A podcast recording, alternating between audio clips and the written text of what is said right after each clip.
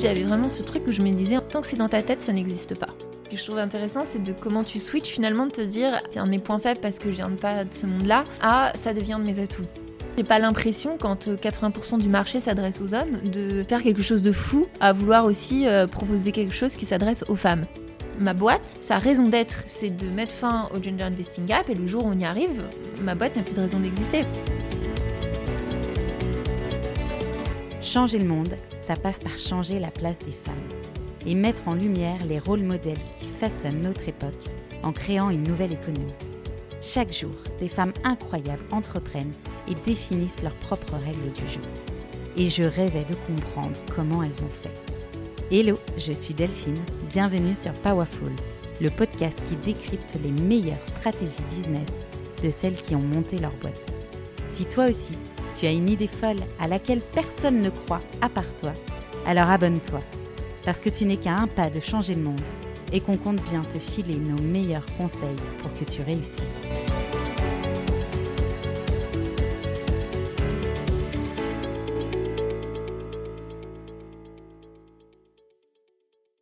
Aujourd'hui, j'accueille sur le podcast Hélène Gerby, la fondatrice de Femka, qui est la première plateforme de formation à l'investissement à destination des femmes.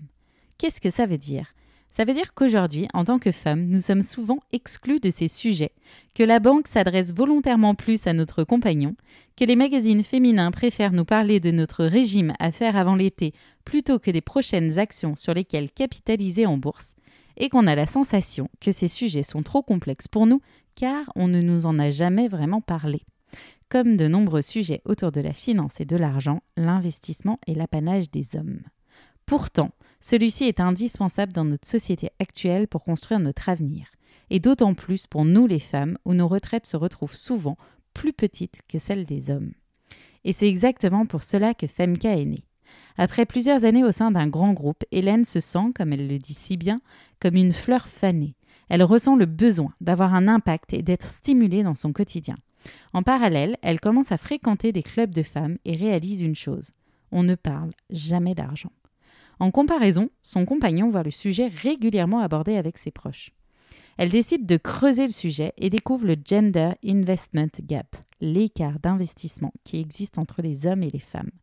Elle lance un compte Instagram pour voir les réactions et reçoit des dizaines de messages de femmes ravies de voir ce projet éclore. C'est décidé. Hélène lance une formation à l'investissement. Aujourd'hui, Femka compte trois formations, des ateliers en B2B, un livre écrit à quatre mains et oui, Hélène a un associé, et c'est encore plus canon que ce soit un homme, et une équipe qui s'agrandit avec l'arrivée de deux nouvelles personnes ce printemps. Dans cet épisode, on va évidemment aborder l'importance pour nous les femmes d'investir et de maîtriser ces sujets. Pourquoi Hélène considère cela comme un bulletin de vote?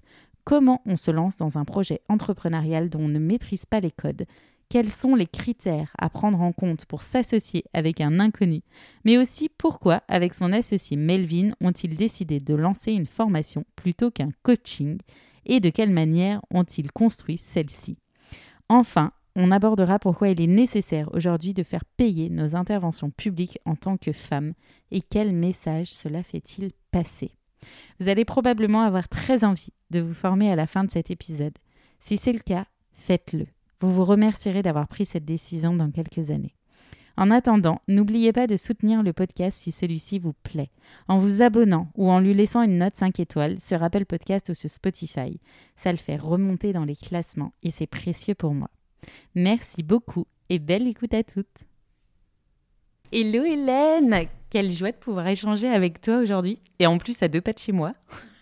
oui, c'est vrai, on est voisines. Et eh ben écoute, je suis ravie moi aussi, euh, Delphine.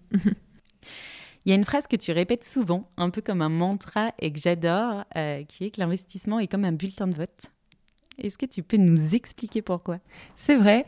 Euh, je me rendais pas compte que je l'ai répété autant que ça, mais, mais c'est vrai. Bah, c'est une vision un petit peu euh, pour changer euh, cette compréhension qu'on a, ou cette acceptation qu'on a de l'investissement, de se dire euh, l'investissement c'est le mal, tu vois, cette vision assez négative. Et, j'aime bien montrer la dimension de pouvoir, en tout cas ce que ça peut apporter, et surtout d'un point de vue impact. C'est pour ça qu'on parle de, de bulletin de vote économique, parce que au fond, au-delà de chercher à gagner de l'argent, c'est surtout euh, exprimer sa voix économiquement. C'est ça. Les inégalités hommes-femmes sur le thème de la finance et de l'investissement, c'est un sujet dont tu prends conscience il y a plusieurs années, à l'époque même, je crois, où tu étais encore euh, salarié. Qu'est-ce qui fait que ça vrille dans ta tête et que tu décides que tu vas te lancer sur ce sujet-là en indépendante? Alors c'est vrai qu'il y, a eu du cheminement quand même entre euh, cette première prise de conscience. Hein, je pense comme beaucoup d'histoires d'entrepreneurs, euh, euh, c'est d'abord un constat personnel. Moi, je me suis rendu compte que voilà, ce sujet-là, j'avais tendance à à l'éluder, à ne pas oser y aller. J'avais pas vraiment eu d'éducation financière. Et en fait, ce constat personnel m'a donné envie. Après, j'ai eu envie de creuser ce sujet-là. Et donc, j'ai commencé à investir euh, assez tôt, hein, quand j'ai commencé à travailler. Mais entre ce moment-là et le moment où j'ai décidé de fonder FMK, c'est vrai qu'il y a eu un, vrai cheminement, aussi un cheminement en termes de construction de mes convictions, mes convictions féministes, et un cheminement aussi sur euh, la compréhension de quels seraient un peu les, prochains combats, entre guillemets, hein, pour, euh, pour faire avancer l'égalité femmes-hommes. Parce qu'en fait, euh, le constat, c'est vraiment de se dire, euh, on parle beaucoup d'inégalité salariale, et c'est tant mieux, c'est important. Mais en fait, je sentais que le débat, il, s'arrêtait un peu là et que euh, en faisant cela, on, avait un peu tendance à masquer quand même toute l'autre dimension des inégalités économiques qui est, beaucoup plus large, hein, qui concerne l'accès à l'investissement, mais qui concerne aussi euh, les inégalités euh, face à l'héritage. Enfin, c'est vraiment, j'aime bien dire, l'arbre qui cache la forêt. Et donc, ça a été une prise de conscience très progressive au sein de réseaux de femmes, en, parlant tout simplement avec des amis autour de moi, pour arriver à, à me dire que finalement j'avais euh, cette conviction qu'on n'atteindrait jamais une réelle égalité femmes-hommes sans une égalité économique, mais économique au, sens large. J'adore le fait que tu dises inégalité femmes-hommes. Oui, c'est important, dans l'ordre. Écriture inclusive et tout ça. à quel moment l'idée de Femka germe dans ta tête? Pour de vrai, tu vois, où tu t'es dit, euh, je vais lancer euh, ce mm. projet euh, c'est en 2020, que période un peu particulière pour nous tous et toutes, hein, je pense. À ce moment-là, euh, il y a eu, je pense, euh, concomitance de plein d'éléments. Moi, j'étais depuis plusieurs années salariée dans un grand groupe. J'étais sur un poste où, voilà, je sentais que j'avais plus le niveau de développement personnel que je souhaitais. Euh, je dis souvent, euh, pour rigoler, ça va, je me compare à une fleur, mais je disais que j'étais une fleur fanée à ce moment-là. Et, c'est vraiment la vision que j'en avais. Donc il y avait d'un côté ce côté-là où, je sentais que intellectuellement, etc., j'avais plus euh, ce, niveau de, stimulation. Donc j'avais besoin d'autre chose. Donc l'entrepreneuriat commençait à faire son chemin. cette idée de porter un projet, de, développer un projet de, et, aussi de pouvoir mesurer mon impact personnel. Ça, peut-être qu'on en reparlera, mais c'était une de mes grandes frustrations dans, un grand groupe. Et donc l'idée a commencé à germer, on va dire, à l'été, à peu près à l'été 2020, dans cette année un peu, un peu charnière. J'ai commencé tout doucement, tout simplement par regarder ce qui existait, et notamment à l'étranger, hein, parce que généralement, euh, j'aime bien dire, euh, quand je regardais tout ce qu'il y avait comme initiative aux États-Unis, je me suis dit, en fait, bon, on a 10 ans de retard en France, c'était il y a 10 ans, il n'y a encore rien en France, c'est peut-être le bon moment pour, la petite, euh, pour la petite anecdote. Est-ce que tu imaginais dès le départ une plateforme de formation? Non, en fait, au départ, j'ai d'abord plutôt pensé à l'axe de euh, comment libérer la parole sur le sujet de l'argent.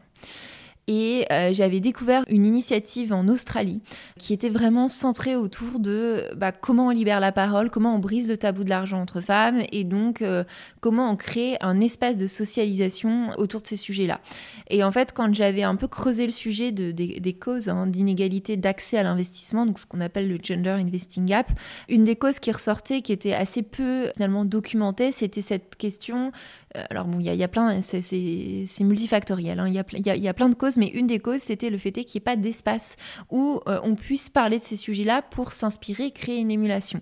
Parce que tout le monde connaît euh, bah, ces images de clubs d'hommes investisseurs, et même ce que j'ai observé aussi a posteriori, c'est que beaucoup d'hommes, enfin je le vois autour de moi avec des amis, ont naturellement ce truc de créer des conversations WhatsApp, d'ouvrir la conversation pour se partager leurs investissements, leurs bons plans entre guillemets, mais tout simplement euh, aussi leur ambition financière. Et en fait, nous, on n'avait pas ce, type d'espace. Hein. J'ai cherché hein, des, lieux.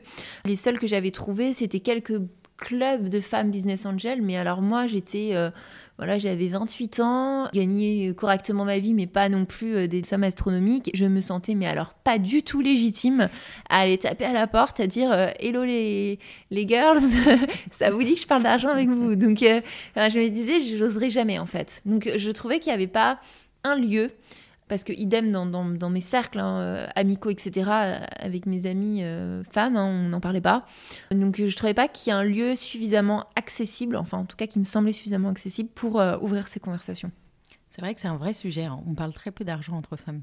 Oui, trop peu. ouais, Alors qu'on en a tellement besoin. Ouais. Oui, ben ça c'est un des éléments qui ressort euh, beaucoup en fait dans, dans le fait de, de, se dire mais en fait euh, même sur la négociation salariale ça nous dessert énormément parce que pour négocier son salaire, ce qui est quand même généralement un, vrai outil, c'est d'avoir des comparatifs, d'avoir des, fourchettes, d'avoir, euh, de pouvoir se dire, ah bah, telle amie euh, euh, qui a X années d'expérience dans tel type de boîte, elle gagne tant. Et en fait, en faisant ça, on cède à aller négocier parce qu'on va à, à, reniveler notre, notre négociation, notre rémunération, pardon, si on se rend compte qu'elle n'est pas au niveau. Et en fait, je me suis vraiment rendu compte que c'était enfin les hommes le font beaucoup plus. Enfin, je vois mon conjoint, il connaît les salaires de tous ses meilleurs amis. Ferait ce qui se les donne à la virgule près, je sais pas. Mais en tout cas, ils ont des ordres de grandeur et ça les aide vraiment à challenger euh, bah, leur employeur. Moi, je me suis rendu compte que les cinq premières années de ma vie professionnelle, je n'avais quasiment pas d'ordre de grandeur, à part euh, Google qui me donnait des réponses allant du simple au, double en termes de fourchette de salaire. Donc, euh, c'était quand même compliqué. Je vois très bien de quoi tu parles. Concrètement, tes premiers pas pour construire Femka. Mm. Ça a été quoi? Alors, mes premiers pas, donc j'ai quitté mon job en décembre, commencé en janvier, je me souviens encore très très bien de ma première journée. On rentrait de vacances, euh, tous mes amis bah, savaient ce qu'ils allaient faire, hein, ils retournaient au bureau, un 4 janvier, je m'en souviens encore. Et moi, bah moi j'étais j'étais là chez moi, je me suis dit mais qu'est-ce que je fais? J'étais vraiment là mais en fait euh, du coup c'est quoi le plan? Et là j'ai eu l'impression d'être tu sais au bord d'un d'une falaise et de me dire euh, ah ouais là c'est quand même euh, avec cette peur du vide j'ai eu un, un, vrai vertige en fait un vrai vertige. Et je me suis dit bon on va y aller étape par étape. Et donc mes premiers pas ça a été plutôt d'abord de me dire ok il va falloir comprendre ce problème des inégalités d'accès à l'investissement, ce gender investing gap en profondeur. Parce qu'en fait, pour l'instant, on se replace dans le contexte, on était en tout début 2021, euh, il y avait presque rien en termes de, littérature sur le sujet, euh, de, données, etc. C'était euh, réellement un impensé. Hein. La question des inégalités économiques était vraiment traitée en surface et je me suis dit, il faut comprendre le sujet. Alors moi, j'ai une formation en sciences sociales, donc j'ai d'abord eu une, volonté de comprendre d'un point de vue aussi de la, société. Qu'est-ce que ça disait et euh, quelles étaient les, origines, parce qu'en fait, tout ce qui traitait à ce sujet-là, c'était sur des sites de finance et c'était vraiment un ramassis de stéréotypes parce que euh, les femmes investissent moins parce que elles ont peur de prendre des risques. Point. Voilà. Donc euh, voilà, on était sur ce degré-là à peu près d'analyse du sujet. Et donc euh, j'ai commencé à lire des choses. D'abord, euh, c'était des, choses 100% produites par des chercheurs ou des chercheuses aux États-Unis, puisqu'on n'avait rien en France, pour vraiment comprendre les subtilités. donc ça m'a bien pris un mois à vraiment décortiquer le sujet, aller lire les bons bouquins, etc. Ce qui m'a permis aussi d'engranger, je pense, de la motivation, parce qu'en fait, ce sujet-là, je me suis rendu compte de, des ramifications, de l'impact je pense qu'on reparlera de tout ça, hein, de, l'impact de, l'investissement des femmes aussi euh, pour elles et pour la société. Et donc ça, ça a été la première étape. Et puis après, d'un point de vue business, hein, si je suis un peu plus pragmatique, je me suis dit, bon, on va tester l'idée, mais pour tester l'idée, bah, le plus simple, c'est quand même d'ouvrir un compte Instagram, en fait, et de voir si le sujet prend, si je reçois des messages, enfin quelle est un peu la volumétrie de, prise de contact et voir si euh, ça, déclenche quelque chose. Et donc j'ai lancé en février euh, mon compte Instagram et là bah, très vite j'ai reçu des messages, j'avais ouvert un questionnaire d'ailleurs après sur mon site euh, un peu pour simplement prendre le pouls on va dire. Et j'avais d'ailleurs mis une dernière question, c'était bon si tu veux me dire quelque chose, non j'avais tourné en disant si tu veux m'ajouter un petit mot doux, enfin je me disais bon personne ne va écrire quoi que ce soit là-dedans. Et en fait incroyable le nombre de, témoignages, mais merci d'exister, merci d'avoir lancé ça, merci de faire ça. Alors c'est pas arrivé tout de suite forcément, mais en tout cas c'est arrivé très vite dans les premiers mois et avec beaucoup de recul, je pense que ça a été un carburant. Ça m'a permis de prendre conscience de à quel point c'était attendu ce type d'espace. Et donc la première étape, je dirais, ça a été ça et ça a été après du coup, commencer à construire une communauté. Communauté first, comme on dit euh, parfois. Et comment tu fais? Parce que souvent quand on est sur des missions qui sont aussi fortes Mm. que celle-là. Revenir à un produit qui peut s'inscrire dans le quotidien, enfin tu vois, à partir de cette problématique qui est immense et Mm. que tu pourrais prendre d'un milliard de manières différentes Mm. et réussir à la recentrer, ça peut être un peu vertigineux. Et sur toutes les personnes qui travaillent sur de l'impact, il y a souvent cette espèce de vertige justement du départ de euh, mais qu'est-ce que je fais concrètement euh, maintenant que j'ai appris tout ça? Ouais, c'est très intéressant comme question, tu vois. Euh, en fait, je me suis pas vraiment bien rendu compte du process mental pour euh, réfléchir à ça, mais c'est vrai qu'il y a eu un cheminement. En fait, euh, à un moment donné, moi, je me suis dit, il faut un parti pris. En fait, tu régleras pas toute seule ce problème-là. Ça, bon, je le savais. Comme je le disais, tout- je te le disais tout à l'heure, c'est vrai que c'est multifactoriel. Donc, il y a plein d'éléments. Il y a un sujet au niveau de la connaissance financière, il y a un sujet au niveau de l'éducation qu'on reçoit quand on est enfant, l'éducation genrée, un sujet euh, qui va être plus global euh, du point de vue des banques, la manière dont euh, les banques s'adressent aux femmes, tout ce qui va être marketing pink, pink washing, on va te, te trai- enfin, tu vois, penser que tu investis différemment. Enfin, voilà, vraiment, euh, finalement, je dirais l'éducation, tu vois, de, de, tout cet écosystème. Il y a le sujet des espaces qui manquent, un espace de socialisation, etc. Et donc, à un moment donné, je me suis dit, il y a, il y a tellement de, de, de causes finalement à ce gender investing gap, tu pourras pas tout régler. Et si tu essaies de te mettre sur tout, en fait, euh, tu, entre guillemets, ta proposition de valeur, elle sera jamais claire. Euh, personne va comprendre ce que tu fais.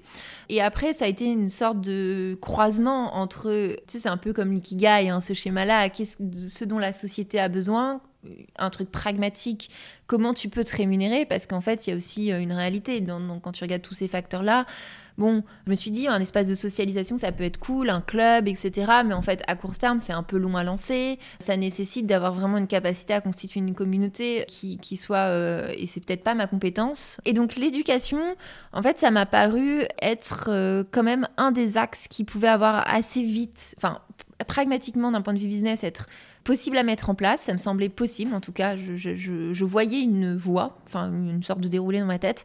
Et surtout, ça me semblait pouvoir avoir un impact assez rapide, en tout cas, euh, quand même assez immédiat. Alors que tu vois, typiquement, travailler auprès des institutions euh, bancaires, c'est hyper important, mais ça me semble tellement plus long comme process. Et puis surtout, moi, euh, on va dire que je pense que je voulais travailler aussi avec des femmes en direct, tu vois, enfin le côté sentir, enfin notre impact, on le sent hyper vite en fait quand elles commencent la formation, parfois, enfin au bout d'un module ou même sans avoir fait de formation, parfois juste après un webinar, on a des messages incroyables. Euh, moi, ça me ça me motive bien. Une des raisons qui fait que j'avais très envie de t'interviewer aussi, c'est que euh, bah, l'investissement, c'est pas ton métier de base. Comment on se lance du jour au lendemain sur un sujet qu'on ne connaît pas spécialement, enfin tu vois, en tout cas pas d'un point de vue euh, professionnel, et sur lequel on devient experte, puisqu'aujourd'hui, euh, c'est définitivement ton expertise? Oui, alors bah clairement euh, le fameux syndrome de l'imposteur, euh, ça, a été très compliqué au départ. Euh, surtout que si toi tu arrives à le maîtriser, bah, les autres sont là pour te le rappeler. hein. Donc je me souviens les premières interviews de journalistes, j'avais tout le temps la question. Et donc au début, tu te dis ok, je suis pas légitime. En fait, comme comme je me sentais pas légitime au départ, en fait je pense que ce qui m'a permis de me lancer, c'est qu'au départ j'imaginais pas moi construire les programmes, j'imaginais pas moi faire les cours. Je m'étais dit bah je vais m'entourer, recruterai des gens ou euh, des, conseillers, en gestion de patrimoine bosseront pour nous, etc. Et donc c'était un peu ça ma vision du modèle. C'était, euh, je me disais, bah voilà, moi je suis plutôt là pour penser l'idée, penser la plateforme, penser, comprendre, cerner le besoin, euh, etc. Et ensuite opérationnellement, ce sera, enfin dans ma vision, c'était pas moi qui le ferais. Sauf que en fait, bah après, euh, au départ, euh, dans les faits, t'es quand même obligé de te dire, euh, bah y pour l'instant, il y a que toi. Donc j'ai commencé avec quelques webinars, tu vois. Et là, en fait, j'ai eu des retours tellement euh, ah mais c'est génial parce qu'en fait la manière dont vous en parlez, euh, c'est hyper différent. Moi, j'ai tout compris. C'est rare, mais tu vois, mais même des trucs euh, jusqu'à des choses très basiques. C'est rare de voir des slides aussi cool pour parler de finances, mais des choses. Je me suis dit ah ouais, donc en fait, il se pourrait que j'ai une approche du sujet qui en fait permette de le démocratiser. Et je me suis rendu compte, et ce que je trouve intéressant, c'est de comment tu switches finalement de te dire ah mais c'est un de mes inconvénient, entre guillemets, c'est un de mes points faibles parce que je viens de pas de ce monde-là, à ça devient de mes atouts. Aujourd'hui, j'arrive d'une fois à le formuler de cette manière-là, c'est-à-dire que l'approche, c'est de se dire que c'est de l'apprentissage pair à pair, c'est pas euh, le fameux euh, top-down, euh, tu vois, c'est pas moi j'ai fait 15 ans de finance, j'ai roulé ma bosse et puis je vais vous apprendre la vie, entre guillemets, avec plein de jargon à tous les étages et avec un angle hyper chiant, quoi. Enfin, tu vois. Et j'ai quand même la conviction, ça c'est une conviction personnelle, que en fait, la rencontre de secteurs, la rencontre d'expertise, c'est ça qui crée, enfin, c'est ça qui crée de l'innovation, c'est ça qui crée euh, des nouveaux angles, des nouvelles manières de parler du sujet. Et en fait, aujourd'hui, tu vois, ce qui est, enfin, est FMK, la manière dont on traite les finances personnelles, c'est une manière unique parce que c'est, enfin, je dis pas unique dans le sens c'est la meilleure, etc., mais unique dans le sens parce que c'est bah, mon associé euh, et moi qui avons fait une somme de ce qu'on est en fait. Et donc, c'est la somme de nos intérêts. Donc, c'est du dev perso avec euh, un engagement hyper fort, où on va parler aussi de l'impact euh, d'un point de vue transition écologique, et on va en parler différemment euh, avec un angle projet de vie à fond, parce que c'est la manière dont on voit l'investissement, et c'est pas jargonneux, même si bien sûr il y a le bon niveau de jargon qu'il faut, etc. Hein. c'est pas une, euh, on apprend les mêmes choses, hein. et, ça en fait ça marche. Enfin ça, ça marche pour notre notre clientèle aujourd'hui, pour une, partie, enfin pour une audience qui a envie d'aborder ce sujet-là différemment. Et mon envie, c'était vraiment aussi, peut-être qu'on en reparlera, mais de réenchanter vraiment cet univers parce que euh, moi, je trouvais que c'était vraiment, vraiment chiant. Enfin, je vois pas trop d'autres mots, tu vois. Enfin, c'était corporate. Ça donnait pas envie. En fait, t'y vas, mais t'y vas parce qu'il faut y aller, quoi. Enfin, t'y vas pas parce que tu te dis, ah, génial, c'est génial d'apprendre à investir, c'est génial de développer ces compétences-là. Enfin, c'est, En tout cas, moi, je me disais pas ça. Ça me parle beaucoup parce que c'est un peu ce que j'essaye de faire sur la partie business aussi, où en mm. fait tous les termes et les notions de stratégie, quand tu commences à plonger dedans, c'est chiant à mourir mm. et t'as que des hommes de 50 ans en costume qui t'en parlent en étant persuadés de connaître tout du monde et où à un moment donné, en fait, tu as juste envie de comprendre d'une manière un peu plus fun et un peu plus détachée, bah, qu'est-ce que tu peux faire en fait euh, avec ta boîte et comment tu peux la monter. Quoi. Complètement, complètement, ouais. Mm. Mais c'est ce qu'on se disait tout à mm. l'heure, où mm. en fait, dans la finance, euh, dès que tu commences à aborder ces sujets, tu es sur des couleurs criardes, avec un jargon pas possible, et en fait, tu as envie de fermer ton ordinateur. Oui. Ah oui, oui, non, non, c'est pas, pas un univers qui t'invite à. Enfin voilà, tu vois, euh, je pense qu'il faut le côté quand même un peu inspirant, euh, donner envie, etc. Euh, après, c'est peut-être une déformation d'avoir fait du marketing, des formations professionnelles, mais, mais, mais ouais, dans ma vie précédente, j'ai appris à. Enfin, il faut donner envie, en fait. Euh, il faut mettre du plaisir, etc. Si tu veux que, que les gens y aillent. Et l'éducation financière, c'était poussiéreux, c'était c'était pas, c'était pas sexy, quoi. Et c'est pour ça, une fois, j'avais une journaliste qui m'avait demandé vous avez écrit sur un nouveau poste investir, c'est sexy. Et dit bah oui, en fait, c'est ça. Enfin, je pense qu'il y a un enjeu à recréer un nouveau référentiel culturel hein, aussi, euh, et c'est beaucoup plus large que simplement rendre le sujet sexy.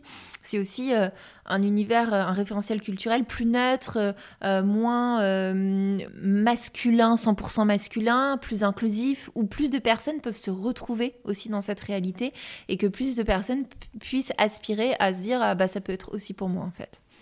Et je trouve que là où vous le faites très bien avec Melvin, c'est que vous donnez du sens Mm. Tu vois, c'est pas juste quelque chose qu'on doit faire parce que euh, un conseiller euh, dans son bureau t'a dit qu'il fallait faire comme ça. C'est que euh, tu as un projet et en fait, tu vas aller choisir le meilleur investissement pour réaliser ce projet dans ta vie. Bah ça, c'est vraiment, tu vois, cette approche de développement personnel financier, parce que comme on est tous les deux, euh, voilà, on a tous les deux fait beaucoup de développement personnel avant de, avant de fonder FMK, on est tous les deux absolument convaincus de l'importance de, ce type de démarche hein, pour, euh, pour mieux se comprendre, pour mieux se connaître, pour, euh, pour faire des choix de vie.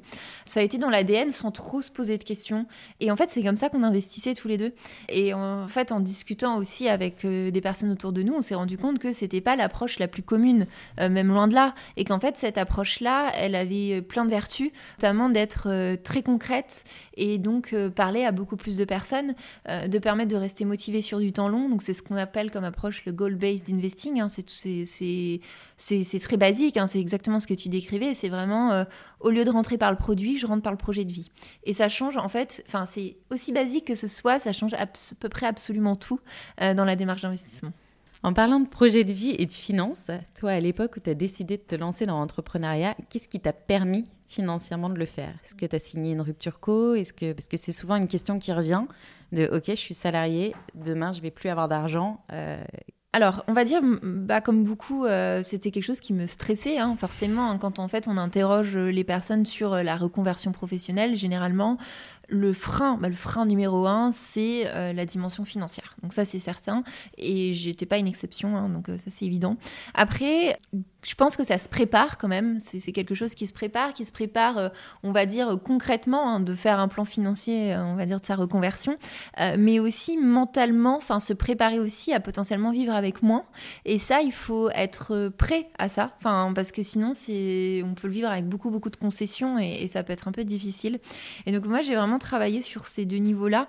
Euh, donc euh, le plan financier, euh, je l'avais construit, bon, moi ça faisait quand même quelques années que j'épargnais parce que je savais que c'était un projet court terme. Hein, donc, donc voilà, pour avoir aussi une certaine somme d'argent au départ, pour, parce que je savais que forcément monter une boîte, il y avait, il y avait des coûts qui paraissent évidents et des coûts cachés, hein, parce que voilà, il y a aussi tout ce qu'on va devoir financer en termes de formation, etc., pour faire de la montée en compétences sur différentes thématiques. Et puis, oui, bien sûr. Après, moi, j'ai négocié mon départ. Donc, euh, oui, j'ai fait, fait une rupture conventionnelle. Donc, c'est des choses qui m'ont aussi aidé sur, euh, sur la suite. Euh, ça, c'est, évident. donc, donc il y, a toutes ces dimensions-là. Et puis, j'avais réfléchi à un plan A, un plan B, un plan C, parce qu'aujourd'hui, il y a quand même des dispositifs, le dispositif transition quand on veut monter une entreprise où on peut aussi avoir un accompagnement. Donc, il faut quand même vraiment se renseigner parce qu'il y a quand même une dimension parfois un peu administrative qui est un peu déroutante. On se dit, oh là là, il y a tellement de choses euh, etc. Mais en fait, hein, c'est sûr qu'un départ et ce type de transition de vie, ça se prépare à partir du moment où on n'est pas libre financièrement. Hein. généralement, euh, bah, on a quand même besoin euh, de, pouvoir financer ça. Et puis, comme je te disais, tu vois, la partie plus mentale, relation à l'argent, moi, ça m'a aussi permis vraiment de, de me recentrer sur l'essentiel. Parce qu'en fait, forcément, si tu as moins, tu dois vraiment te questionner sur, OK, qu'est-ce que tu fais de ton argent au quotidien ou tous les mois? Et j'avais vraiment cette observation de me dire, en fait, je suis vraiment dans une une consommation compensatoire. Je ne l'avais pas notifié avant. Euh, comme j'étais pas épanouie dans ma vie professionnelle, en fait, le week-end, j'avais tendance à dépenser pour me faire plaisir parce que je l'avais bien mérité, tu vois, après avoir, euh, entre guillemets, souffert dans ma semaine. Et donc ça, ça a disparu, par exemple, parce que j'ai plus ce truc-là. Enfin, je, voilà, je suis quand même beaucoup plus épanouie. Euh, donc j'ai vraiment un rapport beaucoup plus sain à la consommation. Donc j'ai envie de moins de choses. Et donc ça, ça m'a aussi beaucoup aidé dans ma transition. J'ai profondément questionné mes, choix de consommation et puis ça va aussi avec... Euh, des, questions aussi de, de, mode de vie et d'impact. Et je pense que si on ne fait pas ce, travail-là en amont, euh, enfin, l'aspect état d'esprit, qu'on reste juste sur l'aspect chiffre, ok, je vais avoir tant, bah, ça peut vraiment être vécu comme une forme de frustration, je pense. Entre ta première idée de Femka et tes premières clientes concrètes, il s'est passé combien de temps? Eh ben, pas mal de temps. Pas mal de temps parce que mm, bah, ma première idée de Femka, je l'ai eue euh, à peu près à l'été 2020 et euh, mes premières clientes en novembre 2021. Donc il y a quand même eu un chemin. Pendant longtemps, euh, bah, jusqu'en février, c'était une idée dans ma tête. Hein, et c'est pour ça que je me suis un peu empressée de lancer mon compte Instagram parce qu'en fait, j'avais vraiment ce truc où je me disais, en fait, tant que c'est dans ta tête, ça n'existe pas. Et c'est vrai, parce qu'en fait, moi j'ai un peu ce travers de de m'inventer des histoires. Enfin, je vis une sorte de vie parallèle dans ma tête. Hein. Euh, il se passe plein de choses. Euh, voilà, dans, ma tête, j'ai fait ça, euh, je vais faire ci, je vais lancer tel truc. Mais ça, je me le rappelle toujours parce que je me dis toujours, c'est que dans ta tête là, à date, stade zéro. Donc, donc très vite, j'ai eu envie de le concrétiser pour me dire, ok, c'est posé sur le papier, c'est pas que dans ma tête, c'est pas que une lubie ou autre. Et après, j'ai eu un cheminement. Donc, on va dire dans les grandes étapes, il y a eu construire une communauté parce qu'en fait, euh, j'avais eu un peu ce. Enfin voilà, je, lisais des choses sur le sujet de l'entrepreneuriat parce qu'on pourra revenir dessus, mais moi j'y connaissais rien, hein. donc euh, je n'ai que de grands groupes, hein. donc euh, zéro idée sur comment comment ça se passe. je savais pas ce que c'était un MVP, je savais pas comment, enfin je savais rien en fait. Et du coup, construction de la communauté, et puis en revanche, tu vois, j'ai eu un peu cet instinct de me dire, ok, soit c'est la communauté, soit c'est le CA à court terme, je peux pas faire, enfin je vais pas pouvoir faire les deux. Là, développer un produit en même temps, euh, enfin, je, ne sais pas encore ce que j'ai envie de faire. Je suis allons sur la communauté. Je me suis dit ça, ça peut pas être perdu, tu vois. Alors que j'avais pas encore euh, forcément écouté assez de sujets sur, euh, enfin assez d'éléments sur ce sujet, mais j'ai un peu cette conviction. donc communauté d'abord, et ensuite bah, vient l'été où je me suis dit, bon, bah là, il faut quand même que tu lances quelque chose, que tu commences à lancer un truc concret. Et là, j'arrivais pas. J'étais bloquée. Enfin, j'ai vraiment, j'étais bloquée. Et donc, en septembre, je me suis dit, euh, j'ai des gens qui ont commencé à m'écrire pour aller boire des cafés, etc. Je me suis dit, bon, de toute façon, là, je suis bloquée. Euh, je pense que ça peut ça peut euh, être un bon truc d'aller rencontrer des gens, de discuter, etc. Ça peut peut-être me débloquer.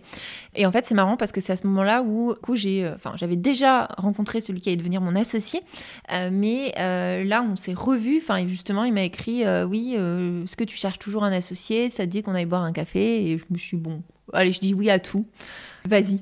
On ne sait pas ce que la vie nous réserve. Et là, méga, méga fit, 4 heures de discussion, etc. Et en fait, le premier produit, on l'a lancé ensemble. J'adore cette question parce qu'on entend souvent parler des réussites et on a toujours l'impression que ça arrive en trois mois alors que pas du tout. Dès que tu poses la question, c'est toujours plusieurs mois, voire plusieurs années avant que vraiment il y ait un chiffre d'affaires concret qui rentre. Oui, bien sûr. Mais, mais tu vois, pour autant, c'est pas du temps perdu parce qu'en ah, fait, comme tu travailles ta communauté, là en revanche, quand on a lancé, on a vendu euh, la première formation en trois jours. On voulait 10 participantes pour faire une petite promo parce qu'à l'époque c'était en, présentiel, enfin en, synchrone. En trois jours, on avait rempli la promo. Donc, euh, donc là, ça te paraît magique sur le moment, mais en fait, c'est le travail que tu as fait pendant plusieurs mois. Et donc, comme on avait une base de personnes qu'on avait nourries de contenu, on avait lancé déjà une newsletter, enfin, il y avait des personnes qui avaient un pain point réuni autour, bah, le principe d'une communauté, hein, autour de, ce sujet. Et donc, euh, il y avait une attente. En effet, moi j'avais beaucoup de frustration à ce moment-là. Tu vois, en septembre, je me dis, on est en septembre, le temps passe, t'as toujours rien lancé. Euh, euh, tu vois, la première formation, j'avais même écrit mes scripts, je savais ce que j'allais mettre dedans, mais j'y arrivais pas. Euh, parce que t'as toutes les peurs, tu sais. Je me dis, bon, si je lance un truc en présence, enfin en live, et qu'il y a personne, ok, comment je fais? Parce que s'il y a une seule personne, ça va être une catastrophe, euh, donc je peux pas faire ça. Donc est-ce que je ferai de la vidéo? Parce que comme ça, personne ne se rendra compte s'il y a personne. Mais quand tu fais ça, euh, je me suis dit, ouais, mais vivante de la pure vidéo, qui va acheter ça? Euh, mais, voilà, et du coup, ton, ton, esprit va comme ça. Et en fait, à un moment, mine de rien, le fait aussi, enfin, de toute façon, toute seule, j'aurais fini par me lancer, mais le fait d'être à deux, à un moment, bon, tu te dis, de toute façon, faut y aller, quoi. Enfin, moi, ça a été un peu comme ça, on va dire. C'est ce que disait Marina euh, dans le podcast que j'avais fait avec elle sur Archie. Elle disait Je vais être toute prête et blocage complet, quoi. Et c'est le jour où mon associé est arrivé. Il m'a dit Bon, allez hop, on y va. on saute dans le grand bain et, euh, et on lance, quoi. Ouais, ouais, Et, la force d'être à deux, en fait. Ouais, complètement. Un des trucs qui m'a débloqué aussi, c'était de lancer euh, mon premier webinar. Alors, c'est trop drôle parce qu'il y a deux jours, j'ai repensé et tout, mon premier webinar, mais je l'avais préparé, mais vraiment sans rire, pendant 15 jours. Tu vois, tout était prêt. je savais par cœur ce que j'allais dire. Je l'ai répété peut-être quatre fois. J'étais stressée, mais jusqu'à pas possible. Euh, parce qu'aujourd'hui, ça me fait beaucoup rire. Mais à l'époque, voilà, j'avais, je crois, 25 personnes dans mon webinar. donc, plutôt correct, enfin, un premier webinar. Après, j'ai eu des super retours, des trucs fous. Et je me suis dit, euh, ah ouais, donc c'est peut-être pas mal ce que j'ai fait. Et, ça, ça m'a vraiment aidé aussi. Tu vas me dire, euh, ok, donc l'approche, elle plaît, le c'était le bon niveau de connaissance, etc. Euh, donc il y a peut-être un truc à faire, quoi. Je suis admiratif parce que j'ai fait des lives il y a pas longtemps à deux avec une autre personne. Et déjà à deux, tu as un petit coup de stress, mais tu as quand même ce truc de te dire, au pire des cas, il y, a la deuxième qui est là à côté et qui prend le relais si j'oublie ce que je veux dire. Et je me disais, franchement, les personnes qui se sont lancées en solo pour leur premier live, ah ouais, j'ai eu des sueurs froides. Hein. surtout que bah, forcément, il y a toujours un problème technique à ce moment-là. Donc sur le premier, bah, je sais plus quel problème technique j'ai eu, mais un truc vraiment relou, je crois. Mais après, c'est là où c'est marrant, c'est que tu te dis, euh, tu vois, moi, à la base, j'aime pas trop prendre la parole en public. Enfin, c'est pas trop mon truc, je suis plutôt introvertie. Euh, euh, je, dans mes jobs d'avant, j'avais des présentations, enfin, des grosses présentations annuelles, mais alors quand ça arrivait, c'était mon moment de stress qui me stressait pendant 15 jours avant, hein, voire 3 semaines avant. Et j'avais une prise de parole par an. Là, toutes les semaines, je fais des webinars. Et voilà, et du coup, c'est marrant. Ce qui est cool, c'est de se dire qu'au fond, il faut pas se laisser déterminer aussi par euh, bah, tu vois des peurs que tu as et des choses comme ça. Et parce que tu vois euh, tu te mets aussi dans des cases tu t'auto-mets dans des cases. Tu vois moi je me disais ah oui mais moi la prise de parole en public c'est pas mon truc. Et en fait euh, au final aujourd'hui bah, c'est devenu mon truc de facto quoi. Mmh, Femka c'est une plateforme autour de l'investissement et des finance personnelle, qui est du coup portée par une femme, toi, même si pas que, on parlera de Melvin derrière, et qui est à destination euh, des femmes. Ce choix que je porte aussi, de mm. m'adresser uniquement à une cible féminine, il est très fort, il peut être mis en question également. Pourquoi c'est important pour toi, selon toi, d'avoir justement une cible 100% féminine sur ces sujets-là? Et oui, c'est beaucoup remis en question. Enfin, moi, j'ai vraiment beaucoup, beaucoup la question. Alors parfois on me pose la question, euh, sous-entendu, ah ouais, c'est une petite strat marketing, tu vois. Il y, a, ce sous-entendu-là. On me dit aussi parfois, mais tu te coupes pas le marché. Enfin, en gros, euh, si tu parles qu'aux femmes, en gros, euh, ton chiffre, ça va être une cata, quoi. donc ce genre de réflexion. Moi, ce que j'aime bien toujours répondre, c'est de dire, écoutez, vous savez, l'éducation financière aujourd'hui, en fait, on pense, enfin, c'est la question du masculin neutre, hein, c'est un vrai sujet. tout le monde pense que ça s'adresse à tout le monde, mais dans les faits, va sur les forums, va voir qui sont les mecs mettent des questions, qui sont les gens qui commandent, va dans les webinaires, etc., ce sont 95% d'hommes. Donc en fait, ça se veut neutre, mais en fait, l'éducation financière, jusqu'à euh, maintenant, on est plusieurs initiatives à s'être lancées, mais jusqu'à il y a deux ans, on va dire, c'était pensé par des hommes pour des hommes. C'était que des hommes qui animaient ces contenus, etc. Donc, en fait, moi, je me suis dit, bah oui, bah, il est peut-être temps aussi d'avoir quelque chose qui vienne un peu rééquilibrer tout ça. Et en fait, j'ai pas l'impression, quand 80% euh, du marché s'adresse aux hommes, de faire quelque chose de fou à vouloir aussi euh, proposer quelque chose qui s'adresse aux femmes. Et au-delà de ça, euh, sur pourquoi j'ai voulu le faire aussi, je pense que c'est les, espaces de non-mixité, mine de rien, et en particulier sur certains sujets hein, qui cristallisent un peu, enfin voilà, c'est un peu le miroir de, toute cette éducation genrée, hein, eh bien, ça crée quand même une autre ambiance. Tu vois, aujourd'hui, on a une vraie bienveillance. Alors attention, je suis pas en train de dire que s'il y avait des hommes, on n'aurait pas de la bienveillance dans nos, groupes, etc. Mais en tout cas, on a réussi à créer quelque chose qui est un peu comme un cocon dans les formations, etc. C'est ce qui ressort beaucoup. Et toutes nos apprenantes, elles se sentent à l'aise pour poser leurs questions. C'est pas dans, c'est de l'émulation, mais de l'émulation pas dans la comparaison de dire ah moi j'ai déjà fait ci, j'ai déjà fait ça, j'ai déjà investi tant, euh, voilà. Et, et en fait, euh, je voudrais pas casser ça. Donc pour l'instant pour moi, tant qu'on en est à 23% seulement des femmes qui investissent, tant qu'on n'est pas sur. Alors, je suis pas dans une un truc de dire il faut à tout prix qu'on soit à 50-50, hein, bien sûr, hein. mais, mais tant qu'on n'est pas dans quelque chose d'un peu plus égalitaire quand même, euh, je pense que ces initiatives, elles sont nécessaires et importantes et je pense pas que ça s'autorégulera tout seul. Enfin, faut, enfin non, enfin, le, monde, il est pas juste par nature, hein. euh, donc euh, ça va pas se faire de, de soi-même. la preuve, de, pendant de nombreuses années, on n'a rien fait et rien ne change.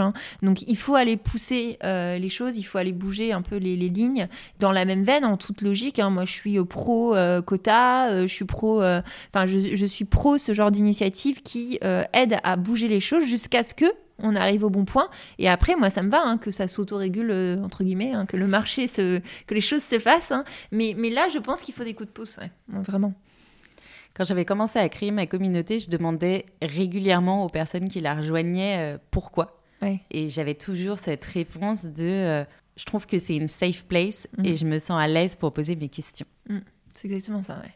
Et c'est, enfin, c'est un vrai sujet euh, dans tout ce qui a lieu, euh, que ce soit la finance ou le monde du business en général, qui est très masculin ce côté où tu as l'impression que tu vas te faire couper la parole dès que tu essayes de poser une question. Et tu vois, je trouve ça hyper intéressant ce que tu dis parce qu'en fait, on pourrait aussi renverser la question. Enfin, à qui est-ce qu'on pose cette question? Pourquoi est-ce que c'est à nous qu'on vient nous demander? Pourquoi est-ce que vous faites un espace à part, entre guillemets, genre vous vous isolez? Mais en fait, le, le, sujet de fond, c'est pourquoi est-ce qu'on ne se sent pas safe dans l'espace le, dans l'espace qui est censé être l'espace collectif? C'est quand même ça le problème. Au fond, pourquoi est-ce qu'on ressent le besoin?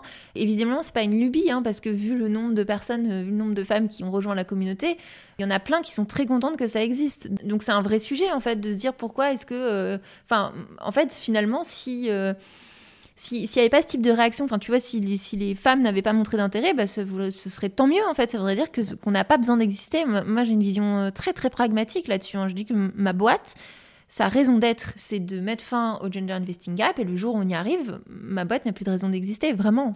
Donc c'est un peu paradoxal de dire ça, mais mon objectif, c'est ça aussi dans l'impact. Hein, ce qui est pas, encore une fois très paradoxal, c'est de dire que mon objectif, c'est que ma boîte n'existe plus. Donc c'est quand même euh, très bizarre. Ah non, j'adore cette vision. Je la trouve tellement belle. Donc ouais, c'est particulier, mais, mais c'est ça, au fond. Tu aurais pu décider d'ailleurs de faire du coaching en investissement, en fait, pour les mm. femmes. Toi, tu as choisi le modèle de la formation. Et je pense qu'il y a un choix très fort euh, derrière cette idée. Tu nous le partages?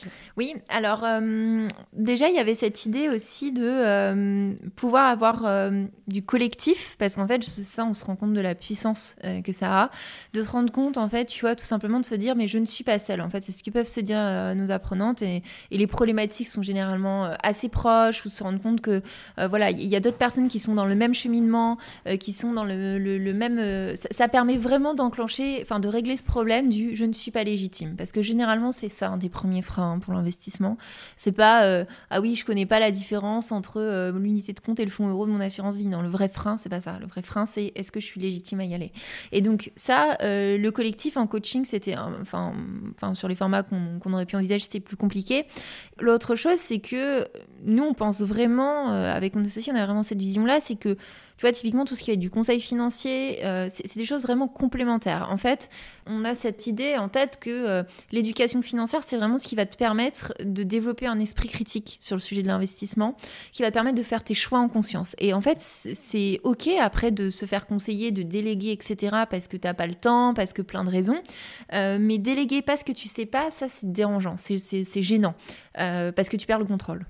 Et donc c'est pour ça que euh, l'éducation, ça nous semblait être un pilier très important. Et en fait, c'est un peu un prérequis euh, qu'on devrait toutes et tous avoir. Moi, j'aime bien parler aussi, euh, dans la même veine du bulletin de vote. Hein, je, continue mes métaphores citoyennes, mais le, kit citoyen, vraiment de kit de, tout bon citoyen, citoyenne, d'avoir un, un, minimum de niveau de connaissance financière, parce que je dis souvent ça à mes clients, qui mieux que vous pour faire vos choix financiers en fait? Qui mieux que vous pour défendre vos intérêts, pour savoir dans quoi est-ce que vous avez envie de mettre votre argent? En fait, même le meilleur conseiller ou conseillère euh, de gestion de patrimoine euh, de, toute la terre, à la fin, il défend, il défend. Enfin, ce sera quand même, enfin, ses intérêts d'abord. Enfin, je veux dire, euh, il n'est pas vous il ou elle n'est pas vous. Donc, euh, donc euh, là-dessus, je pense que c'est se prémunir de plein de choses et euh, s'assurer la meilleure manière de prendre soin de ses finances que d'avoir la compétence chez soi, à la maison. quoi. et pourquoi, selon toi, c'est important d'investir en tant que femme? Et pourquoi c'est nécessaire de le faire le plus tôt possible? Alors qu'on a toujours tendance à se dire non mais là c'est pas le moment, je gagne pas encore assez d'argent, il faut que j'attende tel palier avant d'aller investir. Le premier enjeu, hein, c'est un enjeu très simple de sécurisation, tout simplement. Enfin, en fait, investir, ça va permettre quand même de, penser l'avenir, euh, de, se créer euh, euh, des, défilés de sécurité. Ça, c'est vraiment important. Je pense notamment à bah, tous les enjeux autour de la retraite. Hein, on le voit dans, le débat actuel. Les chiffres, enfin, ce, terme-là, il fait un peu peur, mais c'est vrai que les femmes connaissent une triple peine financière. Donc, c'est pas une seule peine, c'est pas juste qu'elles gagnent moins, c'est qu'elles gagnent moins, qu'elles investissent moins et qu'elles vivent plus longtemps, donc ce qui peut paraître sympa hein, de vivre plus longtemps, hein, mais, mais ça veut dire plus de projets de vie à financer. Donc en fait, fondamentalement, si on pose tout ça, au fond, les femmes ont plus besoin d'investir que les hommes. Et surtout, on a des trajectoires de vie qui sont différentes, on a potentiellement des aléas, parce qu'aujourd'hui, il y a quand même une réalité, euh, maternité, etc., qui ont généralement des impacts hein, sur la trajectoire financière. Investir, c'est encore plus important euh, quand on est une femme, ça c'est une certitude, et c'est un, vrai enjeu.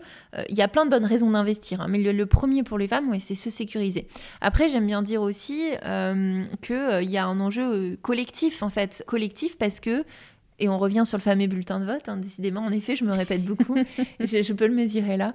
C'est aussi exprimer, on, on, disait tout à l'heure, tu vas exprimer sa voix économiquement, et en fait, tu, quand tu, en plus, quand tu es entrepreneur, tu te rends compte de ça, à quel point il y a quand même des pans entiers de la société qui sont pas financés, parce que euh, si tu as un seul type d'investisseur, forcément, euh, ils vont généralement financer le même type d'initiative. Donc, euh, donc, donc, il y a un enjeu qui est quand même beaucoup plus large. Et pour répondre à ta deuxième question sur pourquoi est-ce que c'est important le plus tôt possible, en fait, ça, c'est vraiment euh, bah, quelque chose dont on parle beaucoup euh, pour aussi démocratiser ce sujet-là euh, chez FMK, c'est le, sujet des intérêts composés. En fait, ton allié dans l'investissement, c'est le temps. Et ça, ça c'est vraiment, c'est assez contre-intuitif et c'est aussi contre nature au sens où l'humain, en fait, on se rend compte qu'on a énormément de mal à se priver dans un instant, privé entre guillemets, dans un instant présent pour notre moi futur. Et c'est un exercice mental extrêmement dur. Mais en fait, quand on y arrive, eh bien, euh, ça, crée vraiment la différence. Et donc, j'aime bien aussi souvent dire que euh, ce qui compte, c'est plus le temps que le montant que tu mets tous les mois, parce que euh, y a cette vision un peu biaisée de ah oui, il faut être riche pour investir. Et nous, on travaille beaucoup à déconstruire tous ces mythes-là.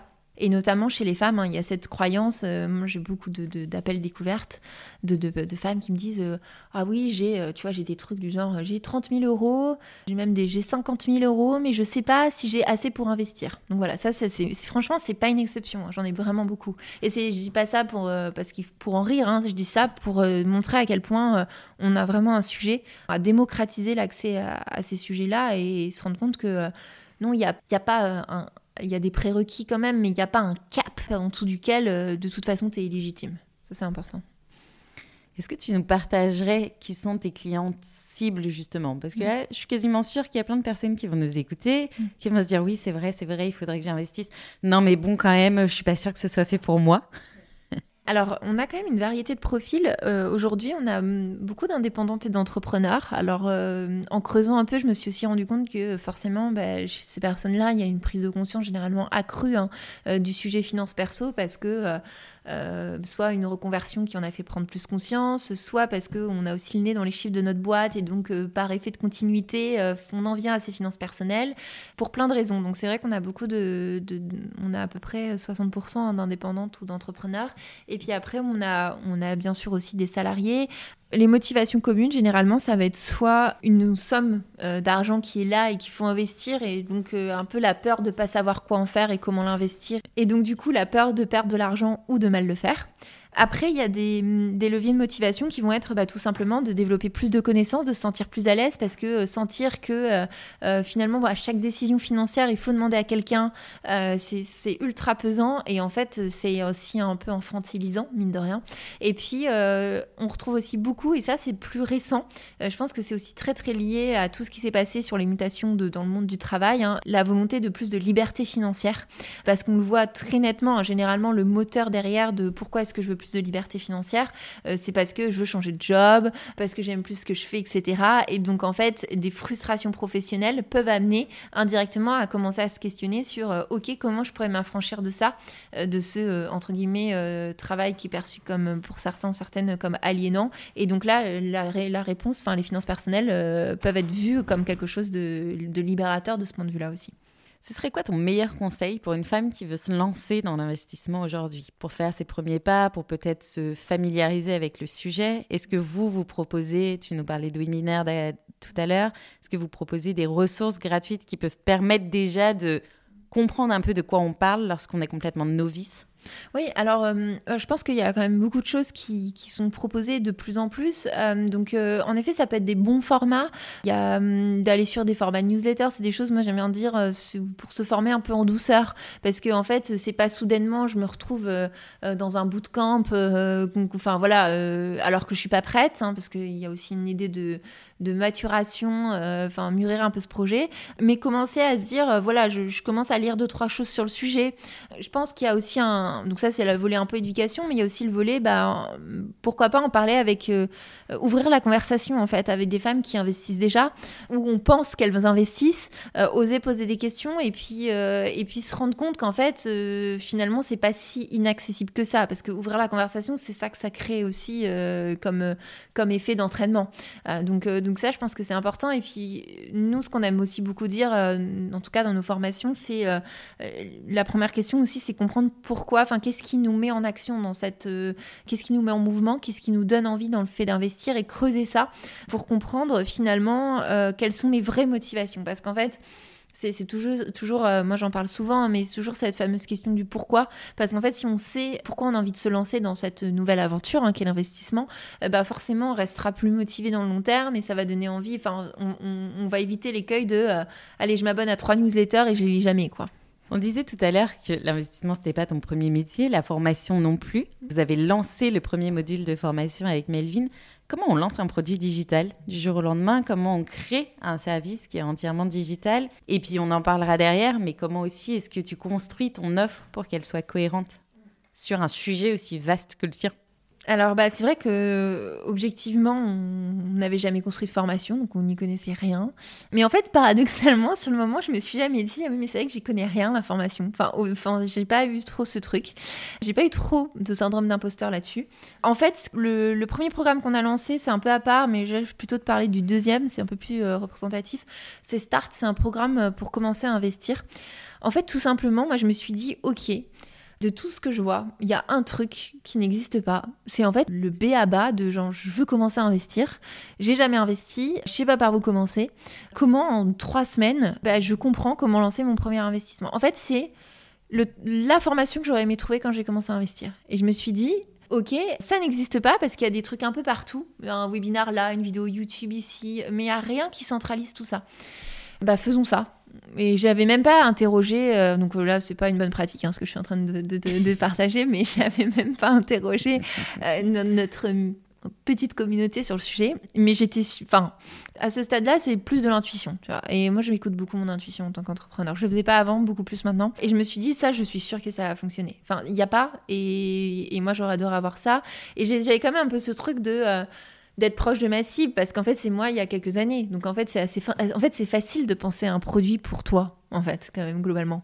Et donc, du coup, bah, le plan, après, c'était hyper évident. C'était, euh, OK, premier bloc, comment, euh, enfin, tout le côté dev perso financier, euh, qu'est-ce que tu as, envie de qu'est-ce que envie de financer dans ta vie? Donc là, on s'est éclaté. Enfin, vraiment, on s'est dit, là, il faut, faut que tu sortes de ce bloc-là, tu es hyper motivé à investir. Tu, tu lèves tes freins, tu vois, c'est vraiment la phase de boost. deuxième bloc, allez, marché financier, parce que alors là, généralement, c'est là où tout le monde se crispe. Qu'est-ce que c'est? Comment j'y vais? Et puis surtout, entre t'expliquer ce que c'est une action et puis investir vraiment, il y a un monde. Je me dis, mais tu sais ce qu'il faut faire? On, en parlait avec mon associé, mais c'est simplement une séance, une session. Allez, on est sur une plateforme virtuelle et tu t'entraînes, tu passes des ordres en bourse. Du coup, ça y est, c'est démystifié, le truc devient évident. Et, euh, et troisième bloc, on s'est dit, bah, on rajoute l'IMO parce que euh, c'est les grands blocs hein, de l'investissement. Et bingo, enfin, tu vois, cette formation, euh, on l'a, celle-là, c'était vraiment pour le coup, on l'a vendue vraiment en quelques jours. Euh, j'ai euh, la première promo complètement remplie et aujourd'hui, c'est un de nos programmes signature qui marche vraiment bien parce que ça répond à un vrai besoin. Et en fait, on s'est pas trop pris la tête globalement. après, c'est sûr que on l'a énormément structuré, mais là-dessus, je pense que c'est, tu vois, on en parlait un peu en off avant, mais c'est aussi en fait, faut pas oublier que ta vie pro d'avant, finalement, euh, c'est pas, euh, c'est pas, t'effaces pas. Enfin, t'effaces pas, et c'est pas parce que, euh, typiquement, j'étais dans le luxe et que je passe dans la formation, dans la finance, que rien va me servir. En fait, j'ai quand même, enfin, dans mon job d'avant, j'ai appris la gestion de projet, j'ai appris à structurer les choses. Mon, associé, il est ingénieur. Du coup, clairement, penser un projet, faire un process, construire une formation, ça nous faisait pas vraiment peur, au fond. Tu vois. Donc, après, on, a quand même beaucoup co-construit. Hein. donc, on s'est pas dit, OK, on a une vérité absolue ce truc est parfait.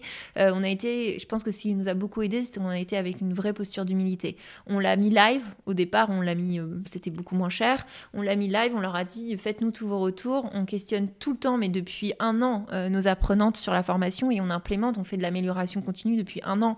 Donc en fait, ton produit, il devient aussi, il est toujours pas, hein, mais il devient plus parfait, on va dire, avec le temps. Enfin, il y a quand même. Euh, et ça, il faut accepter de se prendre aussi. Euh, il y a eu plein de retours très positifs, mais tu as aussi des commentaires. Euh, et c'est si tu le fais pas ça, si tu pas cette posture d'humilité, ça marche pas. Enfin, tu restes sur un produit médiocre. Ah, moi, j'adore les commentaires négatifs. Enfin, négatifs. Négatifs constructifs, mais les gens ont toujours peur de. Alors, je pense que c'est difficile, c'est toujours difficile quand tu les reçois, mais je trouve que c'est ce qui te permet effectivement d'avoir un produit à méga forte valeur ajoutée derrière parce que tu vas venir. Alors, il faut faire le tri. Si tu as un commentaire sur un truc précis parmi 10 000, bon, clairement, c'est pas sur celui-là euh, que tu vas faire évoluer les choses. Mais s'il y a des choses un peu récurrentes, bah, tu sais que c'est une espèce de petit signal pour te dire d'améliorer dans cette direction. 100% d'accord, mais c'est juste qu'au début, c'est dur. Enfin, euh, personnellement, j'ai eu...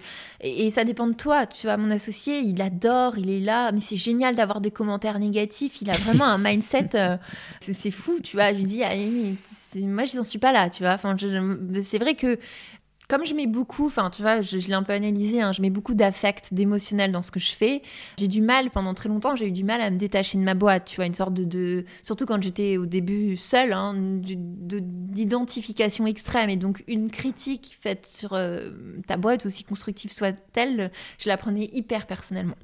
Et je sais que c'est pas du tout le bon état d'esprit, enfin ça marche pas. Si tu es entrepreneur et que tu te prends tout comme ça, euh, enfin vu le nombre de retours, parce que plus tu prends la parole, plus tu fais de trucs plus t'as de retour, et bah ça marche pas, tu tiens pas le coup. Donc euh, j'apprends, euh, mais c'est toujours pas encore, euh, mais j'apprends et je te rejoins. finalement, c'est comme ça. Mais il faut que ce soit constructif, parce qu'en effet T'en as, euh, bon, mm. euh, voilà, mais il faut savoir trier. C'est comme les conseils. Hein. Les conseils, tu t'en prends plein quand t'entreprends. Hein. Tout le monde y va de son conseil. Hein. Tout le monde, visiblement, c'est mieux que toi euh, ce qu'il faut faire. Tu vois. Et, et, donc, ça, au début, tu es là, oui, oui, moi j'écoutais tout. Enfin, en fait, je trouvais de la légitimité, une légitimité plus grande chez, tous les, chez toutes les personnes autres que moi. Je me suis dit, mais en fait, il y a un moment, j'ai eu un raisonnement de me dire, en fait, mais qui passe toutes ces journées sur ce sujet? C'est toi, en fait. Donc, arrête d'écouter tout le monde. Enfin, ils savent pas tous mieux que toi. Enfin, c'est pas vrai. Ah là là, tu touches deux points tellement importants sur euh, l'équilibre à trouver dans les conseils qu'on te donne et sur mm. le fait que ta boîte n'est pas toi. Et ça, franchement, mm. c'est un vrai sujet. Ouais. c'est un gros sujet. De De pas le prendre personnellement et de se dire ça c'est mon entreprise et c'est pas parce que même le jour où tu échoues quoi potentiellement euh, de se dire que c'est pas toi c'est l'entreprise et c'est encore deux choses différentes. Mais tu sais, euh, je me dis toujours, euh, enfin, en montant FMK, je me suis, enfin, ça peut paraître bizarre de dire ça, mais je me suis préparée à échouer, en fait, enfin, parce qu'en fait, si tu travailles pas ta relation à l'échec et quand tu entreprends, moi, j'avais une très mauvaise relation à l'échec. Enfin, je, je, enfin, j'avais peur d'échouer, très très peur. Tu vois, alors que euh, aujourd'hui, j'ai beaucoup moins peur. Et comme j'ai travaillé ça, bah aujourd'hui, je, suis prête à échouer, donc c'est bien parce que du coup, enfin, c'est pas mon objectif hein, quand même, mais, euh, mais euh, du coup, ça me fait beaucoup moins peur. Et ça, c'est hyper important, je pense. parce que dans les grands groupes, et notamment dans le luxe, on ne t'apprend pas à échouer. C'est-à-dire que ce n'est même pas une possibilité. c'est pas dans les options. on n'est pas du tout. Et c'est assez fou, d'ailleurs, maintenant, parce que avec euh, ma vision entrepreneuriale, je me rends compte, je me dis, mais dans le luxe, tu bosses pendant des semaines et des semaines, des fois des mois sur le lancement d'un produit et tu n'as même pas testé auprès du marché. Et tu vas finir derrière, peut-être deux ans après, par essayer d'écouler les stocks parce que le produit n'était pas bon. Mais personne ne parle d'échec en fait. Tu vois, c'est euh, on écoule des stocks. Ouais, c'est vrai. Mais même, tu vois, t'ai fait la réflexion du point de vue marketing, c'est extrêmement différent parce que tu vois, parfois on me dit euh, Ah oui, mais pour toi, au début, ça devait être pratique le market parce que tu en avais fait beaucoup. Je dis Mais en fait, ça n'a rien à voir parce que dans le luxe, tu euh, inventes un besoin. Enfin, nous, on, voilà, on se dit euh, ah bah tiens, euh, tu vois, j'avais halluciné un jour dans ma boîte, c'est sorti une crème cou et décolleté. Donc on vient de créer un besoin, donc le cou et le décolleté, on a un besoin différent en termes de d'hydratation, de, pardon. Donc tu crées un besoin et en fait c'est tellement glamour et tu vends tellement du rêve qu'en fait les gens vont se dire ah oui oui bah tiens j'ai besoin pour mon cou et mon décolleté, tu vois. Vraiment c'est un besoin très pas très très important. Et alors que alors que dans l'entrepreneuriat, t'es pas en train de créer enfin tu, tu peux pas enfin enfin tant que tant que t'as pas en tout cas nous aujourd'hui on n'a pas une, image de marque où tu peux te permettre tout de suite en tout cas au départ de créer un besoin donc il faut vraiment répondre à un vrai besoin et du coup c'est une démarche marketing qui est extrêmement différente c'est pas pareil et les sales les ventes derrière c'est pas la même démarche hein. j'ai jamais vendu hein. enfin dans le luxe les, nos clients, tout le monde voulait, parce que moment j'avais un parti B2B, tout le monde voulait nos produits, enfin, parce que c'est un porte-étendard. Alors que là, bah, globalement, euh, non, tout le monde veut pas mes produits. c'est une triste réalité, mais c'est la réalité. c'est vrai que c'est un business model qui est plus compliqué aussi.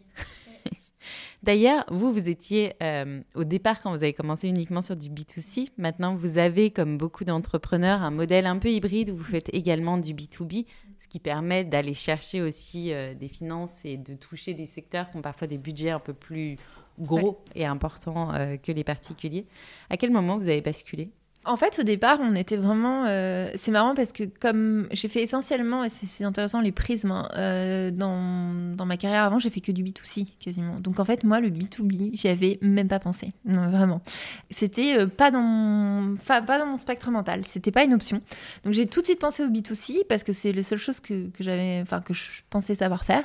Et en fait, c'est simplement le jeu des opportunités. Comme on a commencé à être contacté pour intervenir sur des conférences dans des boîtes, etc On s'est dit, ah ouais, mais en fait, il y a peut-être un truc euh, de ce côté-là. Et en fait, c'est comme ça qu'on est venu à se dire, euh, oui, c'est vrai qu'il y, euh, y a certainement un volet B2B. Et au départ, n'y avais pas pensé. Et aujourd'hui, bah, bien sûr, ça paraît évident. Après, tu vois, je trouve ça pas négatif dans le sens où il y a quand même une notion euh, de euh, bah, d'être focus aussi sur un sujet. Je pense qu'au départ, on serait lancé sur du B2C plus du B2B. Euh, enfin, à un moment donné, il y a un truc qui avance pas. Et enfin voilà, donc on fait les choses étape par étape. Aujourd'hui, clairement, l'essentiel de notre business, ça reste du B2C. mais mais voilà, on commence à avoir plus d'espace mental, de bande passante pour aller aussi sur des, nouvelles choses et puis commencer à diversifier aussi nos sources de revenus et avoir quelque chose aussi de, de plus pérenne. On en parlait d'ailleurs tout à l'heure en off, vous vous payez après deux ans. Non, mais c'est un vrai sujet parce que c'est pareil, quand on se lance, on a toujours un peu euh, cette peur et mm. il y a quand même une notion de à partir de quand on peut se payer. Et, et j'ai très envie juste qu'on en reparle parce que j'ai adoré ta vision où tu me disais, mais c'est incroyable le fait de recevoir de l'argent par de la valeur qu'on a produit nous-mêmes. Oui, c'est vrai. Non, c'est vraiment, ça m'a fait. Euh, c'était une petite émotion quand même. Tu vois, la, ligne là sur ton. Le, virement bancaire de ta propre boîte, il y, a, un côté assez satisfaisant. Et ouais, et surtout, je, sais pas, ça a été un, moment où j'ai mesuré le chemin parcouru, en fait. Parce que, en fait, quand tu arrives là, bah, tu te dis, euh, ok, c'est. Enfin, pour moi, c'était vraiment euh, bah, une des étapes aussi bien en business que, que psychologique, en fait, hein, quelque part. parce que, bah voilà, tu as créé ton propre emploi, donc c'est déjà quand même première satisfaction. Et oui, c'est en général quand même une, vraie source de stress parce que euh, bah, y a quand même euh, aussi beaucoup de frustration, tu vois, dans tout ça. Enfin, c'est des arbitrages à faire. Jusqu'à quel point tu es prêt à euh, te dédier à ta boîte sans te rémunérer ou en te rémunérant à un montant qui est peut-être pas satisfaisant, etc. Parce que moi, je pense, hein, il y en a qui disent, mais non, c'est pas vrai et tout, mais je pense que l'entrepreneuriat, c'est quand même sacrificiel. Enfin, en tout cas, euh, tu vois, globalement, je j'ai rien, j'ai pas de perte à déplorer. Hein, au bout de deux ans et demi, tout va bien. Mais, mais je sais que j'ai quand même fait des choix. Et ces choix-là, c'est un peu des sacrifices.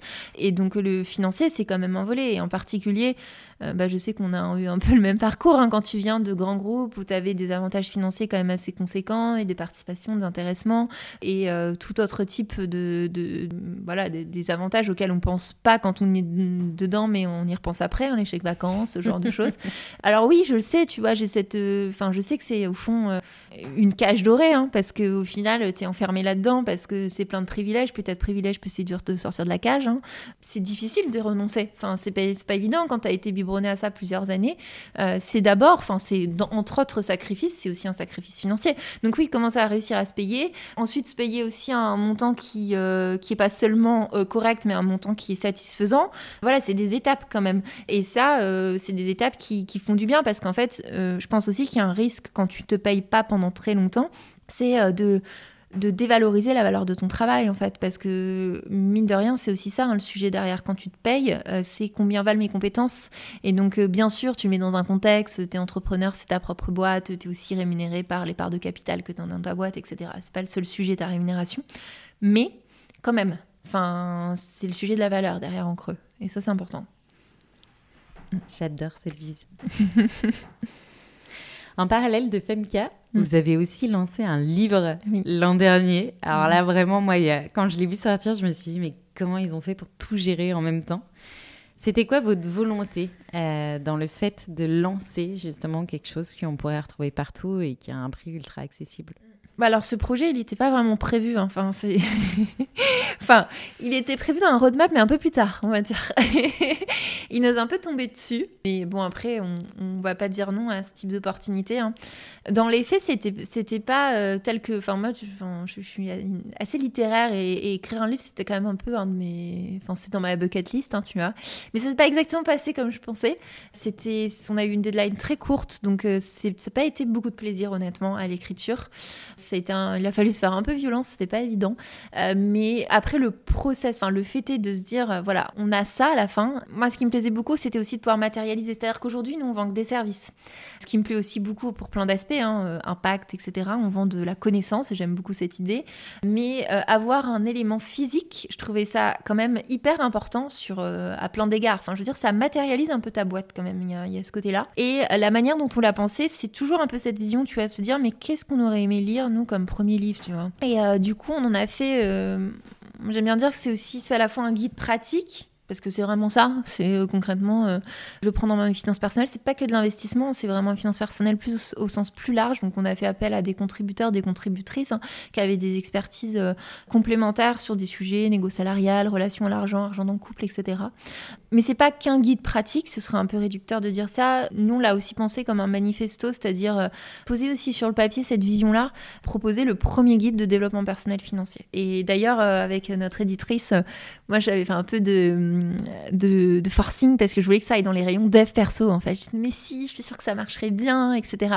Bon, au final, quand je m'allais à la FNAC, on est quand même dans la finance, donc c'est pas très grave. Mais, mais je trouvais justement que ça aurait été sympa euh, de le sortir justement, euh, bah, d'aller à la rencontre des personnes qui vont dans les rayons euh, dev personnel, par exemple, développement personnel, et pas forcément parce qu'en fait, c'est une démarche déjà, d'aller dans le rayon finance en fait. Enfin, si tu te sens pas légitime, tu vas pas. Hein. Je pense que c'est un livre un peu différent parce que on parle surtout d'individus, de, de, projets de vie, de valeurs, de voilà, alors qu'on parle, alors qu'à la fin du livre, hein, tu as très bien compris les grands produits euh, euh, d'investissement, les grandes catégories d'actifs, etc.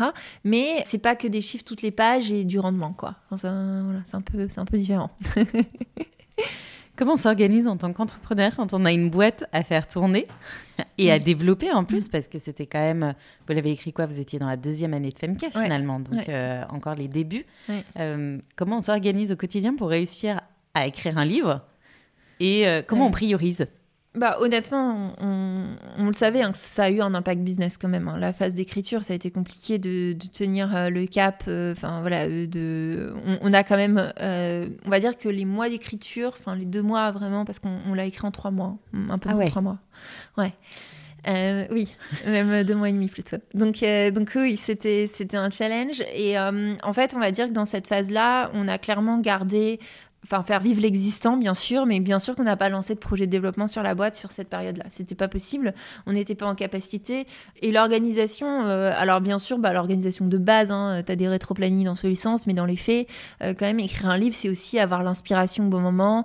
Il y a des parties que t'as pas envie d'écrire et c'est terrible et tu te dis mais par quel bout je le prends? Parce que bon euh, tu vois mine de rien moi dans l'investissement tout me passionne pas bien sûr tu vois il y a des parties bon bah écrire la partie par exemple je sais pas sur les SCPI ça m'a pas fait vibrer, tu vois. Autant j'ai adoré écrire mon intro, euh, donc, donc voilà, donc il y a quand même une réalité où il y a des choses où tu te fais vraiment violence. En fait, à un moment, c'est plus de la discipline qu'autre chose. C'est que tu te dis, bah de toute façon, j'ai moi, c'est mon côté un peu bon élève. C'est. Pour ça, ça aide. Hein. Que j'avais une deadline et je me suis pas trop posé de questions. De toute façon, il fallait que ça sorte.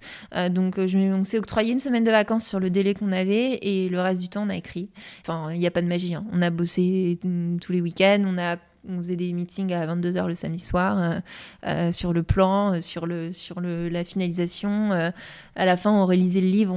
à la fin, on pouvait plus le voir. Hein. Enfin, je sais, tu, finis par détester ton propre livre, hein, vraiment.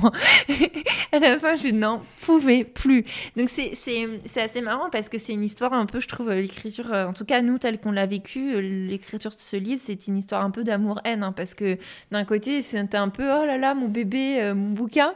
Et en même temps, il y a eu des moments où je t'en peux plus, quoi. Tu te dis, mais je vais jamais arriver au bout, surtout la phase de relecture. En fait, c'est sans fin. Sans fin. Parfois, on revoyait des nouvelles erreurs qui n'étaient pas dans la version d'avant et tu te dis, mais on va jamais s'en sortir.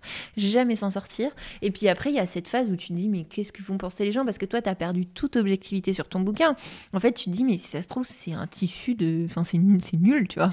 Et, ça se trouve, tout le monde va trouver, mais, mais ça, mais, mais, nul. Enfin, et et, donc, ouais, t'as la phase après où t'es là, bah, j'espère qu'on a produit un truc quand même sympa, quoi. Donc euh, voilà. Mais tu vois, malgré ça, j'ai envie d'en écrire un deuxième, donc euh, je suis pas trop traumatisée quand même. Et le jour où vous l'avez tenu dans les mains? Émotion quand même. Émotion, mais, et ça c'est un de mes, défauts, hein, je travaille dessus, j'ai vraiment ce truc que quand c'est fait, euh, je suis déjà sur le prochain truc. Donc je l'ai pas assez savouré honnêtement. Je, je En plus, on a eu la bonne idée, hein, parce que parfois on fait des choses intelligentes. Euh, on a eu la bonne idée de lancer une nouvelle formation en même temps qu'on lançait le livre, tu vois. Ce genre de, de, de, timing, euh, c'est sympa. Donc en fait, c'était assez horrible. On a passé un mois de janvier cette année qui était horrible. Parce qu'une formation, c'est à peu près 250 heures de boulot. Donc, euh, c'est quand même. là, on a sorti l'immo-locatif, donc c'est un morceau. Hein. Euh, et le livre. Donc, euh, donc euh, j'avais l'impression d'être ni dans la formation, ni dans le bouquin, de, d'avoir fait les choses à moitié. Ça, c'est hyper désagréable. J'apprends, hein, la prochaine fois, on recommence pas ça. et, surtout, en fait, c'est comme beaucoup de choses, hein, un bouquin, si tu t'arrêtes à l'écriture, enfin, tu dis c'est bon, je l'ai écrit, en fait, as fait que la moitié du job. La com autour de ton bouquin, c'est aussi voire plus important que l'écriture de ton livre. Et en fait, euh, ça, euh, c'est aussi vrai pour un business. Tu peux avoir le meilleur business de la Terre, mais si tu prends jamais la parole pour en parler, que personne ne connaît, bah, ton meilleur business de la Terre, euh, enfin ta meilleure idée de la Terre, parce que ce sera pas encore business si personne ne le connaît, ta meilleure idée de la Terre, elle est enfouie. Donc la communication, parce qu'il y a un truc que j'ai appris en entreprenant, c'est que la communication, c'est pas superficiel. Hein. C'est pas ah si j'ai le temps dans deux minutes, je vais faire un cinq minutes, je vais faire un post. Euh, non, c'est essentiel, c'est absolument essentiel. Je pense que tout bon, enfin tout entrepreneur doit être communicant, un bon communicant, une bonne communicante. D'ailleurs, vous communiquez beaucoup sur LinkedIn avec ton associé, mais on en reviendra juste après à ce sujet, parce que justement, j'aimerais bien qu'on parle de ton associé, Melvin. Euh, jusqu'à présent, toutes les personnes que j'ai eues dans le podcast qui étaient associées se connaissaient avant, euh, ce qui facilite ou ne facilite pas, j'en sais rien. Mais en tout cas, il n'y a pas ce truc de s'engager avec quelqu'un euh, qu'on mm. ne connaissait pas. Mm. Comment tu as rencontré Melvin et comment tu as su que mm. ça allait être la bonne personne avec qui t'associer. Est-ce que tu étais déjà d'ailleurs en recherche à ce moment-là ou... Alors on s'est rencontré un startup week-end euh, complètement par hasard. Je pitchais, enfin c'était un startup un samedi à 8h. Un startup week-end, ça commençait euh, le pitch samedi à 8h du matin. Fallait pitcher devant 60 personnes. J'ai vu ce truc, je me suis dit ça a l'air affreux, mais je pense qu'il faut que je le fasse. Donc je me suis inscrite. Euh, j'étais dans l'ordre, tu sais, tirage au sort. J'étais la première à pitcher en plus. Je me suis dit allez super, tout est parfait. ça s'annonce magnifique. Euh, voilà, euh, donc je pitch. Après, sélectionne des projets. Donc euh, FMK, donc à l'époque ça s'appelait autrement FMK sélectionné. du coup, tu as des personnes qui viennent t'aider, enfin vont bosser avec toi sur le projet. Enfin, je rappelle un peu le, principe un peu des, des startup week-ends et tu bosses pendant tout un week-end sur ton projet. L'idée, c'est à la fin d'arriver avec un pitch un minimum formalisé et normalement en fonction des startup week-ends, soit tu pitches devant un jury, des invests, enfin ça, ça dépend. Et donc, bah, lui, si je, revois encore d'ailleurs, euh, on avait constitué les groupes et en fait moi mon sujet comme il parlait à beaucoup de personnes, je me suis retrouvée avec un groupe énorme, 25 personnes euh, pour bosser euh, sur le sujet. Je me suis dit oula comment, ça, comment se passait Et je me revois d'ailleurs le moment. Et Melvin qui c'est un des rares mecs tu vois dans, ce truc là, c'était organisé par Jeff quand école au féminin il me dit bah, Est-ce que je peux venir? Il y a beaucoup de monde, mais moi, le sujet m'intéresse. Je fais Bah ouais, ouais on n'est plus à ça près. et après, bah, bref, dans le week-end, on discute et tout. Et on se rend compte qu'il m'explique ce qu'il a envie de faire. Et qu'il a envie de faire une, une plateforme d'éducation financière avec un angle dev perso. Et en fait, on, se regarde et on se dit, en fait, on a envie de faire la même chose, tu vois. Et on rigole, mais un peu tu vois, positivement. Et en même temps, je me dis, euh, punaise, c'est un peu un concurrent, tu vois. Enfin, à cette époque-là, je n'avais pas forcément la même vision non plus de la concurrence. Et voilà. Et après, passe le week-end, euh, rien, rien de particulier. Et puis, quelques mois plus tard, il m'écrit en me disant, je me demandais si c'était tout, bah, ce que je te racontais tout à l'heure, toujours à la recherche d'un associé. Et moi, en plus, quand je dis ça, je me dis, bah, moi, en soi, je cherche toujours pas vraiment un associé. Hein, tu vois, je me dis, bon, allez, on va boire un verre. Ça me fera enfin, ça me fera pas de mal. Et en fait, euh, au final, donc, je cherchais pas proactivement. Pas mal de personnes tu vois, donc j'avais fait quelques cafés quand même. Donc j'avais un comparatif hein, quand même. Et puis là, bah, 4 heures de discussion, euh, enfin vraiment, on se rend compte de super aligné sur plein de sujets. Donc euh, vraiment, c'était trop, trop sympa. C'est jusqu'à un moment, il était 23h30 et qu'on s'est dit, bah, enfin, tu vois, il habitait loin, moi aussi, on s'est dit, bon, bah, on va peut-être arrêter la conversation. Ensuite, bah, franchement, après, ça a été assez vite une évidence. Hein. Honnêtement, euh, on a fait pas mal de rendez-vous. Pour le coup, on a fait un très long process. On s'est pas associé du jour au lendemain parce qu'on bien sûr on ne se connaissait pas du tout. Donc euh, on a fait un process euh, assez structuré avec euh, vraiment tu vois un peu un questionnaire associé. À s'interroger sur absolument tout, ta vision d'entrepreneuriat, pourquoi tu entreprends mais en se disant vraiment les choses. Est-ce que tu entreprends parce que tu montais une boîte et que tu veux la revendre et, et que en fait ton objectif c'est juste de pouvoir remonter une autre derrière ou juste parce que tu veux faire de l'argent? Parce que parfois c'est la vision, à quel point l'impact ça te drive ou pas, quelle est ta vision, de comment tu veux t'impliquer dedans, comment euh, voilà. Après, on sait aussi parler de nos projets de vie personnels euh, euh, respectifs parce que comment ça va interférer avec ta boîte. Je pense que c'est des moments de transparence importants.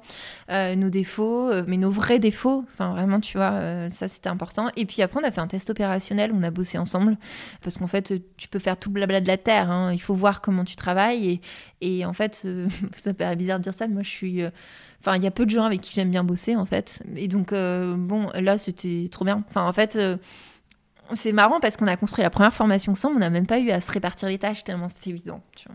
Et c'était, enfin, c'était, top. Après, c'est sûr qu'on a bien vendu, donc euh, on était trop contents et tout. Et puis après, on s'est associé en janvier. Probablement euh, une des décisions, enfin, j'ai jamais regretté, tu vois. Je sais que j'ai vraiment fait le bon choix et qu'on est ultra complémentaires. Et ça, du coup, c'est trop, trop bien. Ultra complémentaires, souvent pas d'accord. Un pas d'accord constructif, tu vois. Un pas d'accord où on discute beaucoup, on échange, etc. Et en même temps, euh, chacun fait sa life, on avance sur nos sujets respectifs, etc. On sait ce qu'on a à faire. Euh, mais c'est surtout qu'on a la même vision. Et ça, c'est le plus fort, la même vision. Et puis surtout ce truc de l'engagement, tu vois. Ça, c'est un des gros points communs. Donc, euh, on sait pourquoi on monte une boîte. Et tu vois, ça, c'est un truc important. Tu vois, c'est pas parce que c'est un mec qu'il peut pas être engagé. Il est autant engagé que moi. Et ça, euh, c'est des engagements. Enfin, tu vois, c'est viscéral pour nous deux. Et donc, euh, ça, là-dessus, là-dessus on, on est 100% alignés.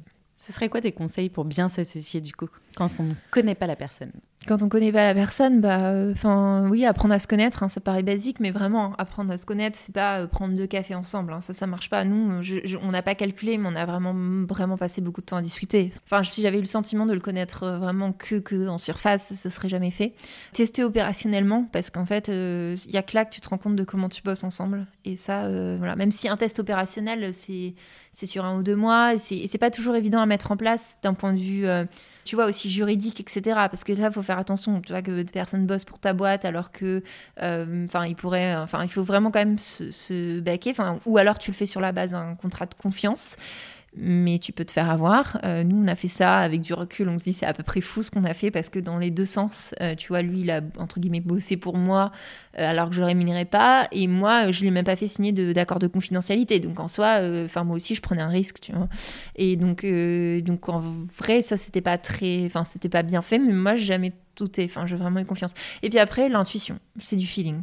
Et là-dessus, en fait, tu le sais où tu, enfin tu vois, on a eu, après, on a eu un autre process parce qu'on hésitait à, devenir, enfin, à s'associer, à être trois et tout. Et en fait, euh, celui-là, je m'étais beaucoup moins écoutée dans le process. On a perdu beaucoup de temps. Et alors qu'en fait, où, à la deuxième, troisième rencontre, je savais que ça. Enfin, je le sentais plus, tu vois.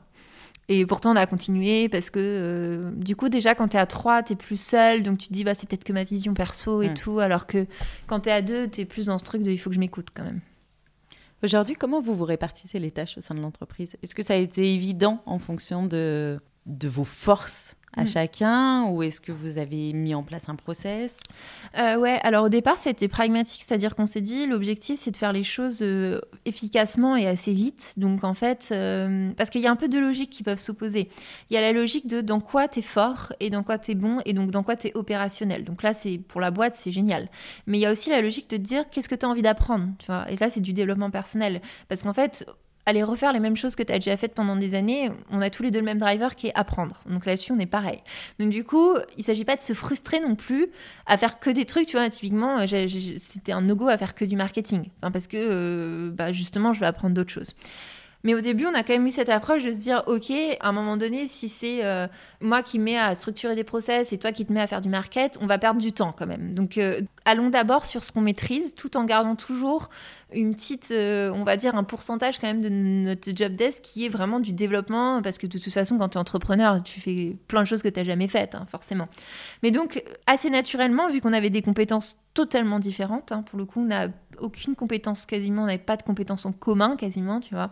Et bah du coup, là, là ça a été hyper facile. Et, si je schématise quand même un peu, c'est un peu interne-externe quand même aujourd'hui. Euh, enfin, Melvin a plus, enfin lui, il est CEO, il a la partie vraiment opération, tu vois, vraiment euh, euh, moi, je suis pas une fanade opérationnelle, donc et lui, il adore, donc tu vois, ça me va bien. C'est généralement ça, le truc. Quand je déteste, il adore et inversement, donc ça marche plutôt bien.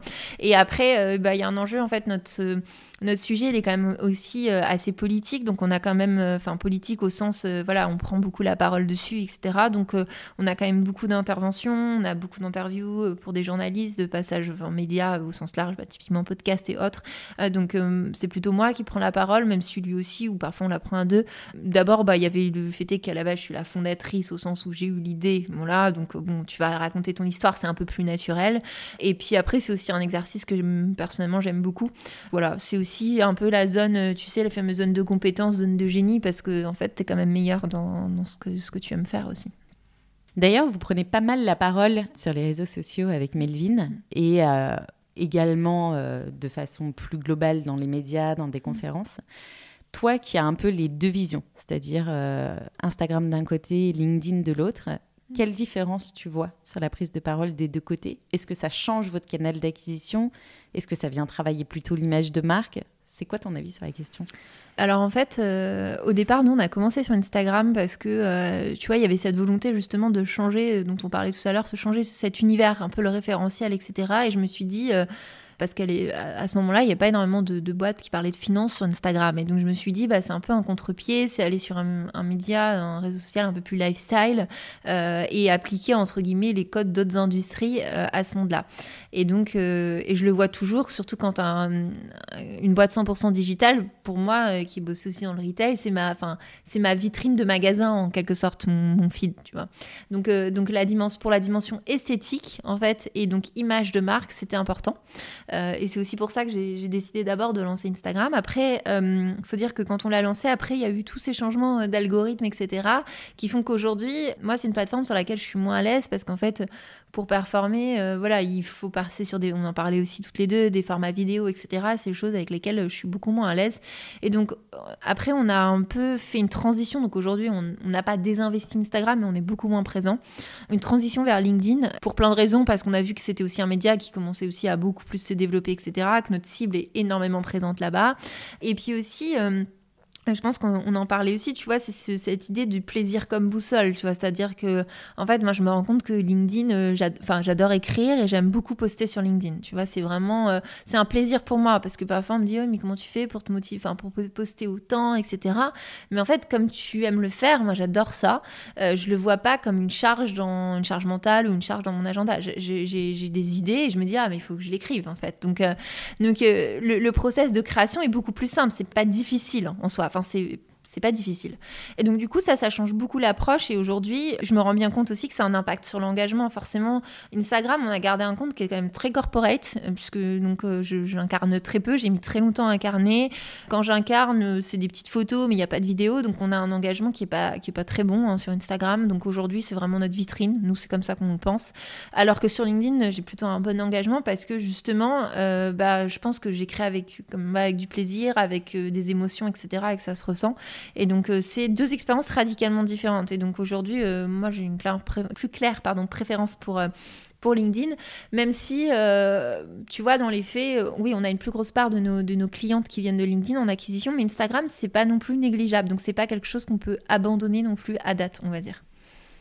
À côté de ça, tu réalises aussi beaucoup de conférences sur le sujet des finances personnelles pour les femmes et euh, tu as une de tes amies, mais on en parlait aussi tout à l'heure, euh, Margot euh, Théroux, qui a fait un post sur le sujet euh, il y a quelques jours sur le fait que ben, quand on est experte sur un sujet précis, elle, c'est la sexologie, on est souvent sollicité pour aller donner des conférences à droite, à gauche. On nous parle de visibilité réciproque et quand on se lance dans sa boîte, c'est effectivement très important d'aller chercher de la visibilité. C'est ce qu'on disait aussi tout à l'heure, c'est-à-dire que dès que tu arrêtes ta communication bah en fait il se mm. passe plus rien. Quel est l'équilibre, toi, que tu trouves pour justement bah, aller chercher de la visibilité? Mm. Est-ce que quand on débute, il faut accepter le fait de le faire gratuitement? À quel moment on met un stop?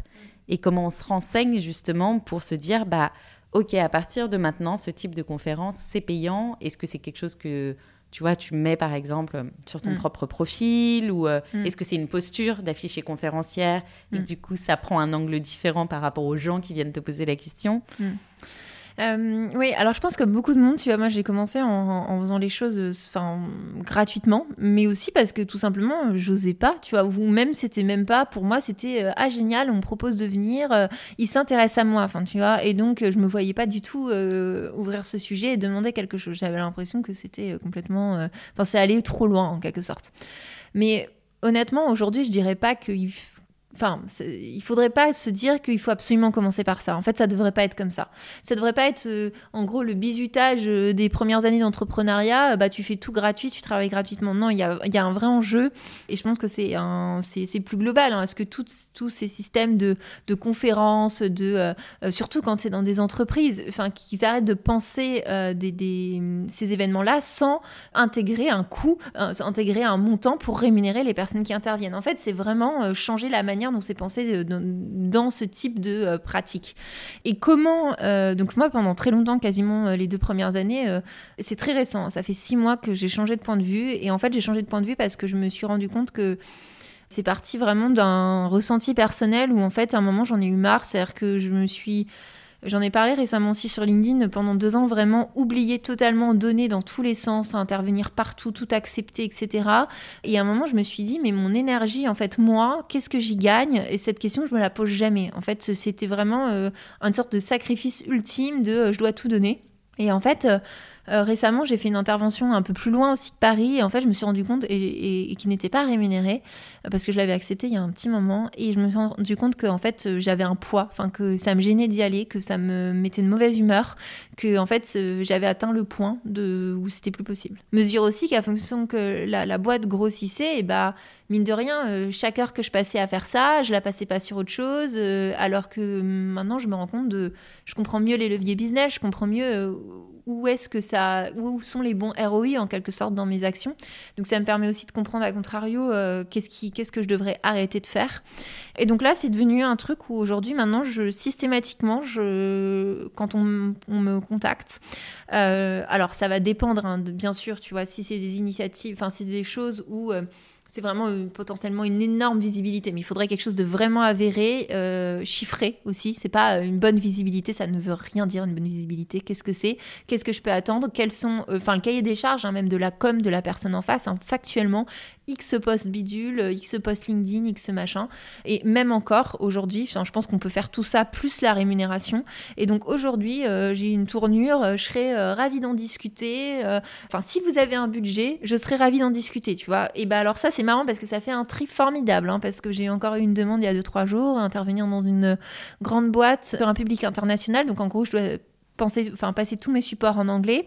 Euh, je leur réponds, bah oui, oui, c'est les choses que je fais. Si vous avez un budget, avec plaisir pour en discuter. Et là, j'ai plus de réponses. Ouais, et je trouve que c'est un sujet qui est hyper important et qu'il faut porter parce que, euh, parce qu'en fait, en plus de ça, bah, on est en train de parler à des fondatrices qui ont une boîte. Et est-ce que. Moi, je me pose toujours la question, tu vois, quand j'ai vu euh, la prise de parole de Margot, je me suis dit est-ce que demain, on irait demander mm. euh, à des CEO, mecs, de venir intervenir sur leur expertise dans un congrès sans les rémunérer Mais Et j'ai pas la réponse, j'en mm. sais rien. Mm. Peut-être que, peut-être que oui, peut-être que ça se fait. Mais j'entends quand même moins souvent la problématique. Ouais, ben c'est trop drôle parce que je me pose exactement la question. Et, et la fin d'un de mes posts, j'ai écrit ça. Euh, je veux bien des feedbacks d'hommes euh, qui, qui, ont des boîtes et tout, savoir si vous aussi on vous sollicite autant. Parce que quand je dis autant, c'est vraiment euh, toutes les semaines, quoi. Tu as une demande en fait. Une demande toutes les semaines, une demande de travail gratuit. Et en fait, franchement, Enfin, j'ai pas les chiffres, mais je pense qu'on n'est pas du tout sur le même ordre de grandeur. Je suis quasiment certaine. Enfin, il y a quand même un truc qu'il faut déconstruire. Et, en fait, c'est là où c'est important qu'on soit plusieurs à prendre la parole. Parce qu'en fait, tant qu'on sera nombreuses à accepter ça, bah, on nivelle. Enfin, c'est ça le sujet, tu vois. On nivelle le truc de dire, ah, bah, de toute façon, je vais trouver d'autres intervenantes qui vont accepter de bosser gratos. Alors, c'est pas se jeter la pierre. Moi aussi, je l'ai fait, hein, tu vois. Mais euh, je pense que de se rendre compte, enfin c'est une démarche de sororité de se dire ok à partir de maintenant il y a un tarif minimum qu'on va euh, fixer, de se dire bah les conférencières euh, il faut, enfin c'est un travail, il doit être rémunéré, on apporte de la valeur. Ouais, moi c'est il y a ça aussi comme sujet, c'est-à-dire qu'à un moment donné considérons ces personnes-là comme des expertes. Mais oui, et tu vois j'avais titré mon poste combien vaut l'expertise des femmes? Parce que je pense que c'est ça en creux le sujet. C'est combien on valorise euh, l'expertise des femmes et, en fait, parfois je me pose la question aussi de est-ce que c'est parce que c'est pas des femmes qui parlent à des femmes, tu vois? Et du coup, dans ce cas-là, euh, quelle valeur ça a? Enfin, J'ai peut-être un peu loin, mais... Non, non, mais c'est un vrai sujet. Hmm. Je pense qu'il y a un vrai sujet et je suis hyper contente d'en parler haut et fort aujourd'hui. Là, on va être dans une vague, je le sens. Ou euh, bon, bah, ceux qui veulent faire des conférences euh, sur le deuxième semestre 2023 et 2024, revoyez le budget. oui. C'est clair. Mais en même temps, c'est important. Et comme tu le dis, en fait, euh, c'est cette histoire d'aller niveler par le bas. Ouais. Ou si à un moment donné, euh, le sujet n'est pas abordé de tous les côtés et où euh, il n'y a pas une espèce d'ampleur où on se dit toutes, bah en fait, non, on n'accepte pas, les choses ne changeront pas. Ouais, parce que c'est pas évident hein, d'en parler, hein, parce que tu as forcément un peu peur de te dire, euh, avec ce genre de prise de parole, euh, oui, on va plus me contacter, on va plus me proposer de trucs, on va se dire, euh, oui, c'est trop cher, il faut. Enfin voilà. D'ailleurs, hein, j'ai eu un call une fois avec un partenaire, peu de temps après ce poste-là, il m'a dit, ah, bah, je, du coup, j'osais pas trop te proposer ce truc-là parce que j'ai vu ton poste. et donc, donc, forcément, ça a un impact. Mais à un moment donné, si tu es sûr de toi, enfin, c'est-à-dire que j'ai mis du temps, tu vois, à ce truc-là. Et, là, je suis sûre de moi. C'est une position que j'ai prise, euh, un engagement envers moi-même, et j'ai envie de le tenir. Et je suis hyper fière que tu le tiennes et que tu le portes aussi haut et fort. Pour terminer, il y a toujours trois questions que je pose à mes invités. Mm. Euh, la première, c'est quel serait ton meilleur conseil pour celles qui sont en train de se lancer dans l'entrepreneuriat? Mon meilleur conseil, ce serait de, de faire, d'arrêter de trop imaginer dans sa tête, de projeter, d'anticiper, de planifier, etc. C'est un, enfin, c'est une erreur. euh, j'étais la première à le faire. En fait, euh, les meilleurs euh, apprentissages sur son business, c'est vraiment du retour client, cliente.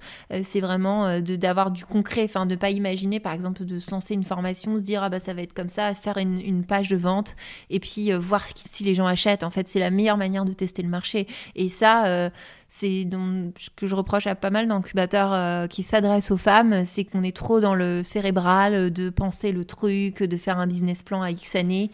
Euh, tant de temps perdu, enfin, c'est pas ça, euh, c'est c'est pas ça l'entrepreneuriat. hein. C'est bien vrai. Le coup de la landing page, c'est vrai que c'est un vrai. euh, Ah, mais maintenant, enfin, maintenant, je, je, je lance que des offres où j'ai rien encore. Enfin, je veux dire, tu, mais en plus, c'est un côté vraiment. J'adore. Tu, tu, tu vends un truc, c'est vide. C'est formidable quand même. Tu te dis, c'est quand même la puissance du truc. Donc euh, voilà. Et après, tu construis. Mais du coup, là, tu es hyper motivé parce que tu as des clientes qui l'attendent et qui sont hyper contentes. Et euh, tu es sûr que tu travailles dans, sur le bon sujet. Tu n'es pas en train de perdre du temps. Tu mets combien de temps d'ailleurs? Euh, Ça n'avait rien à voir avec Mm. mes questions de fin, mais du coup, ça- tu prévois combien de temps, toi, en général, entre le moment où tu vas lancer cette landing et où potentiellement les gens vont acheter Ouais. Et euh, parce que ça, c'est toujours un peu le sujet. Et c'est une des premières questions qu'on me dit toujours non, mais d'accord, mais euh, la formation, il faut que je la sorte pour dans une semaine ou. euh? Ouais, bah nous on n'est pas encore trop très très bon là-dedans. hein. On est, honnêtement, on a lancé par exemple sur notre dernier programme, on a lancé les préventes en fin novembre, je crois. Euh, on les a faites sur novembre-décembre et on devait lan- et on a lancé euh, le fin janvier. Et après, on a, con- on a construit en même temps qu'on lançait. hein. Donc, euh, du coup, euh, il y a la première semaine qui est live, mais la deuxième n'existe pas encore. Donc, euh, c'est pas très confortable. Euh, voilà. Après, ça s'est fait. Euh, ça s'est fait, mais c'était pas très confortable. Donc, je pense qu'il faut quand même. En fait, faut pas hésiter. Il y a beaucoup de gens en plus qui aiment bien l'idée de, tu vois, de, se projeter, de se dire ah bah dans euh, un mois, euh, je commence ma formation psychologiquement. Enfin, je prends la formation, mais ça peut. Enfin, je vais dans, euh, je vais prendre telle offre ou tel produit. Tu te projettes et tout, donc c'est génial aussi, tu vois. Et, en fait, faut quand même. Généralement, on n'est pas très réaliste hein, avec les timings. On a tendance à surévaluer ce qu'on est capable de faire, et nous, on continue à le faire. Donc, faut toujours prendre une marge au moins de 10%, quoi, je pense. Quel est ton livre préféré et pourquoi? Cette Ah question. ouais, elle est dure cette question. Moi, je détesterais qu'on me la pose, mais j'adore la poser. Alors, franchement, en plus, c'est dur parce que j'ai beaucoup de livres préférés, je lis beaucoup. Euh, mais euh, ce sera un roman, L'art de la joie, de Sapienza, euh, qui est donc un livre, c'est un pavé. Enfin, vraiment, c'est énorme. Ça se passe en Sicile, mais c'est un peu comme un roman d'apprentissage, quelque part. C'est l'histoire de, donc, de Modesta, une jeune fille qui, qui naît dans un milieu très défavorisé en Sicile, pour mettre le contexte, euh, début euh, 20e, et qui euh, va avoir euh, une ascension sociale fulgurante. Donc c'est vraiment c'est une héroïne féministe hein, qui est extrêmement, moi elle m'a beaucoup inspirée dans son, elle est extrêmement libre dans sa manière à une époque très conservatrice, tu vois, euh, dans sa manière de penser la vie, de penser le succès même financier, etc. Et j'ai vraiment beaucoup aimé, même libre, euh, enfin sexuellement, libre sur tous les aspects. Enfin vraiment, elle incarne une forme de liberté qui est hyper intéressante, hyper rafraîchissante. Et ce livre, ce qui est trop drôle, c'est que donc euh, c'est une écrivaine euh, italienne. Et en fait quand elle l'a publié, il personne l'a vu sortir, il est complètement tombé dans l'oubli. Et en fait un éditeur l'a republié en français il y a à peu près 5-10 ans. Et c'est devenu un phénomène euh, le phénomène euh, qui parce que c'est devenu une sorte d'ode un peu féministe. Donc donc je le recommande vraiment. Après il faut vraiment c'est une bonne lecture d'été, on va dire. voilà. Tu vois, c'est pour ça que j'adore poser cette question parce que je ne connais pas ce livre. Et là, j'ai vraiment très très envie d'aller l'acheter. et ça tombe bien parce que l'été arrive. Ouais, bah écoute, voilà, c'était très à propos. Si je devais inviter deux entrepreneuses dans ce podcast, qui ce serait? Et pourquoi? C'est l'instant sororité. Ouais, alors je, je pense à hum, Laura Le Sueur, que tu connais sûrement, et qui s'est peut-être déjà passé dans le podcast. Je sais Non. non. Mais que j'admire beaucoup pour tout ce qu'elle a construit. Ouais, en fait, ce que j'aime beaucoup aussi dans ce qu'elle fait, c'est que, euh, voilà, elle a réussi vraiment à. Bah, c'est- c'est quand même un- une image de marque, son image personnelle forte. Et ça, je trouve ça euh, très inspirant parce qu'en fait, aujourd'hui, euh, j'ai vraiment ce- cette euh, conviction que ça passe beaucoup par là et que c'est une très, très enfin, une compétence très très importante de savoir faire ça. Euh, bien sûr, ses engagements, etc. Mais, mais je trouve que là-dessus, il y a un e-learning, tu vois, sa capacité à communiquer, etc., à créer vraiment, euh, et puis à créer de l'engagement derrière elle, hein, de l'engouement et tout, dans, dans, tout ce qu'elle dans tout ce qu'elle fait. Donc, je trouverais ça hyper intéressant de l'écouter. Puis elle est aussi podcasteuse, donc c'est toujours marrant quand t'inverses les rôles. Et un sacré modèle de réussite. Ouais, hein. euh, c'est clair. Et ensuite, euh, moi, j'aimerais bien écouter, alors je ne les connais pas, mais les fondatrices, cofondatrices de Dijon, parce que, euh, en fait, je trouve que dans leur histoire, il y a quelque chose de très... donc, elles ont fait de l'autofinancement. Enfin, il y a quelque chose de, de l'ordre du...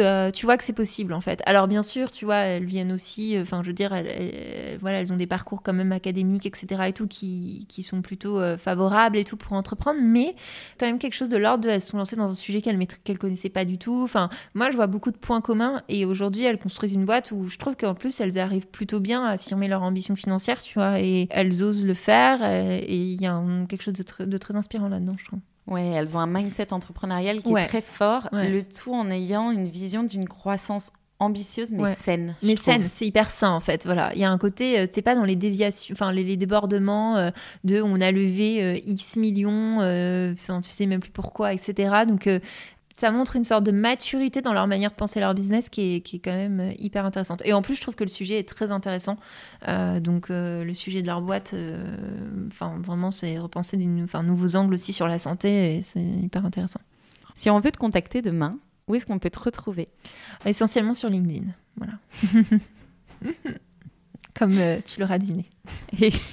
Et, si on veut découvrir Femka, on part sur la vitrine Instagram, c'est ça? Oui, alors Instagram. Après, euh, sur notre site, on a une newsletter. Donc ça, c'est une bonne, euh, voilà, c'est souvent une bonne première étape, bah, voilà, pour voir un peu le ton, la manière dont on aborde les sujets, et puis aussi des webinaires en 100% gratuits qui sont une bonne manière de, s'acculturer, euh, enfin découvrir un petit peu tous ces thèmes-là euh, sur des formats euh, accessibles sur l'heure du déjeuner. Je les glisserai dans la description et puis on fera un post LinkedIn sur le sujet, comme ça si des personnes ont des questions à te poser, elles pourront venir les mettre en commentaire. Eh bah super, parfait. Merci beaucoup Hélène. Bah, merci à toi Delphine, c'était un plaisir.